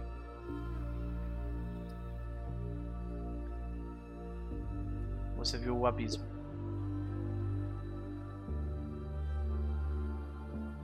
Agora, por que você viu isso, eu não tenho a menor ideia. Eu estava lá embaixo, procurando algo. E você achou? Sim. Aí a Jen para, senhor Salvatore, eu acho que nós ainda não fomos apresentados. Tu vê que ele, tu vê que ele, ele olha pra você e diz: É verdade. E ele sai. Não, aí ela- quando, quando ele tá saindo, ela vira, o senhor Vicos me indicou os seus serviços. Aí ele para de novo. Ele fala: Você sabe a quantidade de pessoas que falam o nome dele só pra tentar torcer meu braço? Sei, mas eu estou falando como Jen. O senhor está atrás de alguém pra mim. Porque foi o que o Sasha prometeu. Ah, ele fala: Bom, então talvez vocês, nós três tenhamos algo pra conversar de fato. Uma coincidência. Aí ela olha pro, pro Malcaviano. Bastante fortuito. Vamos, Jean. Eu acho que nós temos uma conversa de 15 outras coisas essa noite. Ótimo. Eu espero que vocês não se importem, mas eu preciso ir pra Washington ainda hoje. Então, pra onde vocês vão? Washington. Jenny. É, não, Jen ia, né, Jen ia bater aquele papo com a cria dela, mas ela reviu os planos. Ela Não, ela, tu vê que ele tá te perguntando, ele fala assim: "Eu levo vocês lá. Pra onde vocês vão?"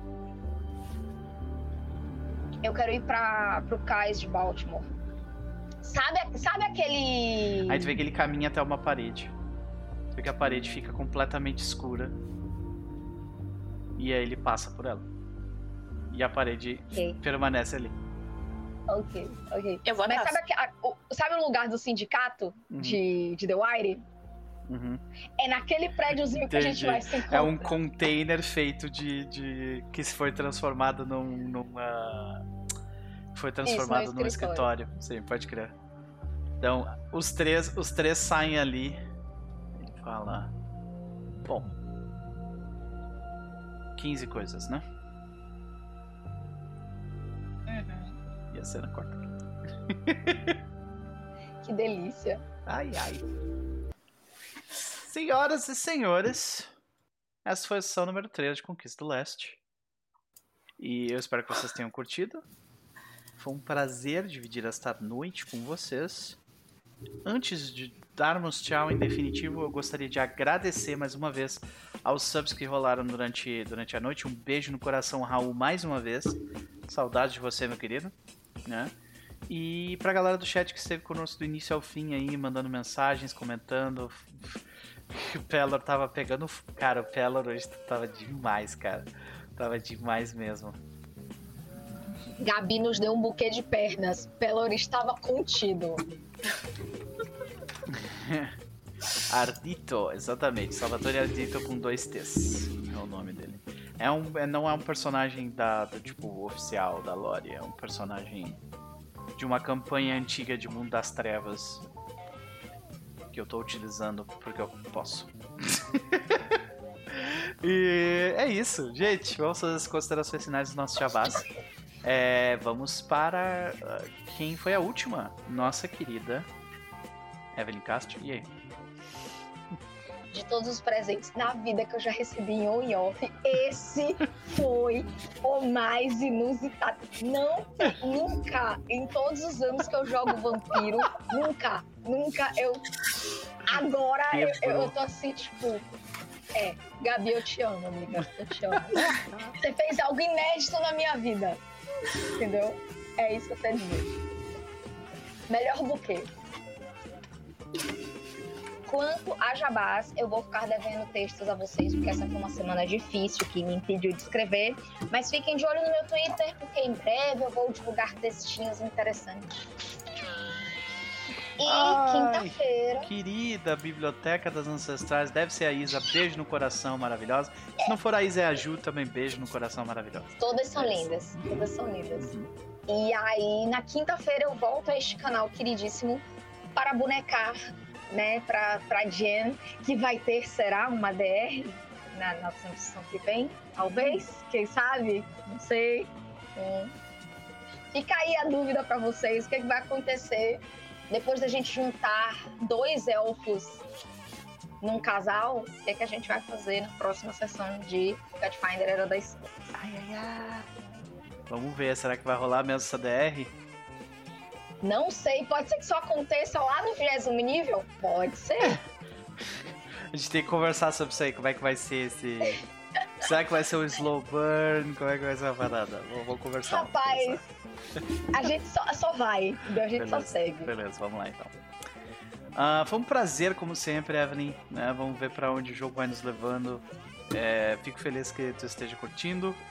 Vamos para o Luquinhas. E aí, Lucas? Considerações da noite, faça o seu jabá. Ah, bem, hoje você tem uma só festa, né? Então vamos aproveitar a festa antes de começar as logísticas. E é, pra ela, ela tá bem feliz. Perfeito. Até porque essa, essa, todo esse esquema politicagem passa por cima da cabeça dela, ela tá pouco se fudendo É. também. Não, e, e- na, na próxima sessão daí vai ser basicamente, vai começar com uma reunião do, do, do, do sindicato e do. Da, a reunião dos, dos tecnocratas de novo, de emergência. O ataque dos, laçom, dos, dos ah, lobisomens. E a gente vai descobrir como foi esse acordo entre, entre Las Sombras e, e Senhores das Sombras, né? E coisas do tipo. É, beleza. Então, próxima sessão provavelmente co- a coisa vai estar bem mais quente. E de Jabá não tem, tem só o Hunter, né? Aqui no canal mesmo, que está Isso. agora no final. No sábado, chegando no fim. Pode crer. Vai começar a pauleira, Beleza. usar meu machado novo. Boa. Ganhou o machadão do personagem da Isa mesmo, né? Pode crer. Ah, beleza. Vamos pra ela então. Gabi, considerações da noite, faça o seu jabá. Aliás, Gabi, pelo amor de Deus. Que ideia maravilhosa. Três sessões! eu Ai, tô me guardando três sessões. Desde que eu te descobri que ia ter essa festa, e quando eu pensei, hum, esse 10 aí eu preciso fazer valer a pena. Imagina só, a pessoa falando, ah, eu quero pegar pernas todo mundo. Pra quê? Depois vocês descobrem. Cara, Eu- eu fico segurando pra não falar que eu ia dar um presente, que eu ia fazer um buquê de pernas. Eu fico segurando. imaginando um sátiro. Tipo, só olhar o que seria aquele canto, o canto da putaria dos, dos cátaros, por exemplo. Acho que ele ia ganhar, tipo, encher o glamour dele, assim, shhh, É, Depende do saco, na real. É. Tem que ser o Ancile ou o Stallion, né? isso. Porque um Ancile vai ficar horrorizado. É assim, É, ele entrando Tinha lá, que ser ele um. Ancile Shadow Kurt, assim, bem hard. Ou aquele que é Ancile, Ancile, né? Também pode ser. Aí esse, E, esse- e eu fico imaginando o Red Cap também, com esse core todo rolando em volta dele também, deve ser, ó. ó. Ah, Red Cap, acho que o Red Cap é tipo, é, o- é o tio fodão pro É. vampiro. Pois é. É. Aliás, quem entendeu a referência do Bocudo, entendeu corretamente. Beleza, Gabi. Mais alguma coisa? Curiosa pra saber aí o que, que o Salvatore vai, vai falar. Tô com um monte de pergunta pra ele também. Um monte de coisa. Ah, Mas o lado bom do, do Jin é que é basicamente que nem 71, tá pouco se fudendo pras treta política e o que tá rolando. Então, né? Se resolvam vocês. E de jabás. Essa semana, eu sinto que eu tô esquecendo de alguma coisa, mas a princípio de RPGs, quinta-feira lá no canal, o episódio 4 de, da segunda temporada de Caminho a. O pessoal tá um tanto quanto fudido depois de quase morrerem. Eu- nunca vi gente que teve tanta sorte no dado, eu juro. Essa temporada era pra ser mais uma das mais mortais de todas. E eles realmente conseguiram se safar sem tomar nada dessa- desse último conflito, desse último encontro. Mas agora o buraco vai ficar um pouco mais lá embaixo, porque eles estão indo pra tal fazenda que é. Aonde um deles foi criado, que era basicamente uma fazenda de carne pra ah, cultos e rituais a criaturas desconhecidas. a criaturas. Esqueci a porra da palavra, mas enfim. A esses, esses bichos estranhos, escroto aí de outros. de outras realidades. Ah, fora isso, domingo que vem a gente tá de volta, né, aqui. E fora isso, tem todos. ah, eu tô com a meta de chegar aos mil inscritos no YouTube, então quem puder dar aquela inscriçãozinha lá, Por estamos favor. agradecendo de coração. youtube.com.br gente. Chegar em mil ali, que vai ser uma- um bom adianto mesmo. Estamos nessa meta. Ela tem RPG, tá? Quem quiser só deixar o follow, o a inscrição por deixar também, a gente agradece. Quem quiser dar uma olhadinha lá também, tem bastante RPG voltado ao horror. E, gente do céu, eu tô com uma ideia aí pra campanha de horror bem punk mesmo, mas que provavelmente vai ser com Kids on Bikes também. Olha aí. Né? Mais uma vez, Gabi tendo fetiche com, com, com aterrorizar a criança e matar elas, né? Pois é. Eve apoia, porque Kids on Bikes você pode fazer maldade. Pois é. Então, Pois é. Fora Bem- isso, lives todos os dias, 8 horas mais, vários jogos aleatórios, um monte de coisa, bate-papo, quinta série, zoeiras. Então, era isso. Perfeito, um prazer como sempre. Vamos pra ele. Teve, esse episódio foi bastante focado no, no, no Lewis, né? Então tô interessado em saber. Elmo, e aí, meu velho? Cara, é isso aí. Esse episódio foi carregado de Lewis aí. Desculpa, gente, se vocês. se vocês enjoaram, porque. Mas olha, é, não é todo La Sombra que conheceu um Shadow Lord, não é todo La Sombra que fechou um trato com um Senhor das Sombras, né? Então, tipo. Sobreviveu, Não. mas bem que tem que, ter, tem, tem que ter mais tempo ainda, né? O que, que foi? É, Tem que fazer um trato com o Senhor da Sombra e sobreviver. É, pois é. sim. E. Ele deixou não é bem claro, ele não gosta de vocês e potencialmente vai matar vocês depois disso. Mas é como a Sombra de eles não gostam É, de ninguém. Shadow Lord não gosta de ninguém, É. ele tá na, na vantagem. Não, e, e não é todo dia que um La Sombra vê a sombra se moverem do jeito que ele não entende, sabe? Tipo, você É. fica, É, né? cada, Tipo, cada loja ele tem muito mais controle sobre sombras, né? Porque o La Sombra é mais abismo. uhum. Então não é bem a mesma coisa. Não, mas pra, pra efeito visual, sabe? Tipo, ele... Sim, eu- ali, aquilo ali foi total efeito de tipo assim, ó, eu entrei no teu território e caguei no carpete, tá ligado? Foi o Uhum. que ele fez. Sabe? Foi. Sim, não, mas foi, foi uma cena sensacional. Gostei muito dela. Ah, eu espero ter conseguido passar. Eu- foi o que eu falei. Enquanto eu tava escrevendo aquele discurso ali, eu tava com nojinho dele. Então eu achei que ficou bom justamente por isso. Porque ele era, ele era a coisa mais hipócrita da face da Terra. Sim, pra caralho. Tipo, Nossa. Fez perfeito. Nos exaltou e depois mandou os outros irem na frente. Foi lindo, foi perfeito. Foi maravilhoso. Então, gente, lembra que a gente. a gente- é- é- essa, essa mesa ela é muito sobre explorar as hipocrisias das seitas vampíricas, né? Tipo, por muito tempo a gente explorou pra caralho as hipocrisias da Camarilla, tá ligado? A primeira temporada, a segunda temporada e o início da terceira foi bastante isso, né? Foram tipo as merdas acontecendo. E aí agora que vocês estão tendo que lidar com o Sabá mesmo, vocês estão vendo as hipocrisias do Sabá, tá ligado? Ai, ai. No fim, nenhum presta. Mas certamente tem uns que são menos piores do que outros, né? Tipo, E organização vampírica é merda bosta. Só vai achar neófito anarquista. eu discordo. Eu prefiro Sabá. Mas aí tá, tu tá ficando merda bosta, pode gostar mais de Concordo com o Lucas. eu, eu Lucas tô- está eu- certo. É, cinco, é, é trocar seis por meia dúzia. Ah, mas é um 6 que é sem graça e o outro 6 banhado em sangue, né? Então, tipo, é muito mais mu- legal. Olha, mas mu- muda a estética, mas o resultado é o mesmo. Sim, mas a estética é muito mais interessante, né? Ela tá- de todo mundo, todo mundo merda. Olha, Sim. pra, e, pra, e eu Por acho que é- esse é o, a chave, né? Pra, pra estética, a gente não pode criticar essa sessão que foi maravilhosa. E falando em estética, presente da Gabi do Jim Nossa. pra. Cara, o Nota- que foi o presente do Jim pra. Sim, tipo, foi. foi- aquilo foi, foi genial. Então, cara. É interessante toda vez que a gente vê uma. Um clã que normalmente não tem virtude de fazer uma bizarrice dessa. Tipo, toreador antitribo, fazer essas paradas. É, ou, ou né, Nosferatu, Nosferatu não, ou uh, Macavianos, né? Pois é.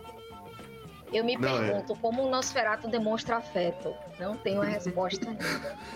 É, é- é bom porque essa, essa reação foi orgânica, sabe? Tipo, não Sim. tinha como reagir pra O que aquilo. eu vou Simplesmente fazer, não né? existe, tá ligado? Esse personagem, ele, ele só conhece business, né? Só tráfico de informação é a vida dele, né?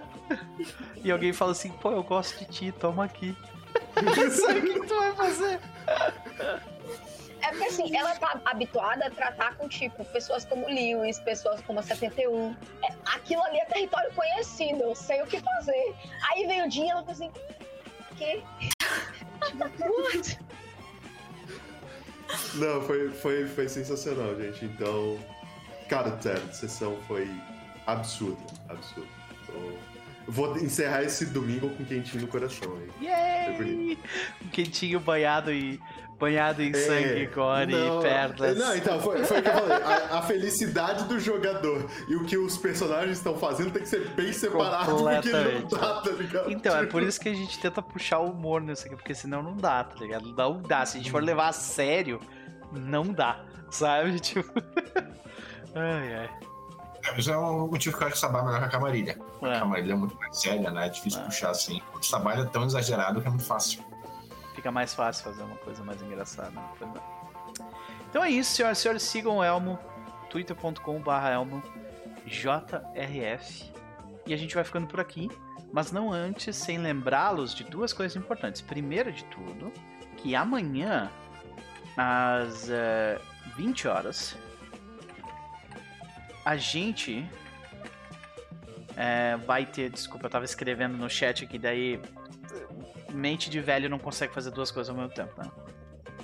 E a gente vai, vai ter uma a segunda sessão do nosso jogo de Iron Sworn Badlands com a presença da queridíssima Panfeca e do ah, Henrique, do Nautilus Jogos, né?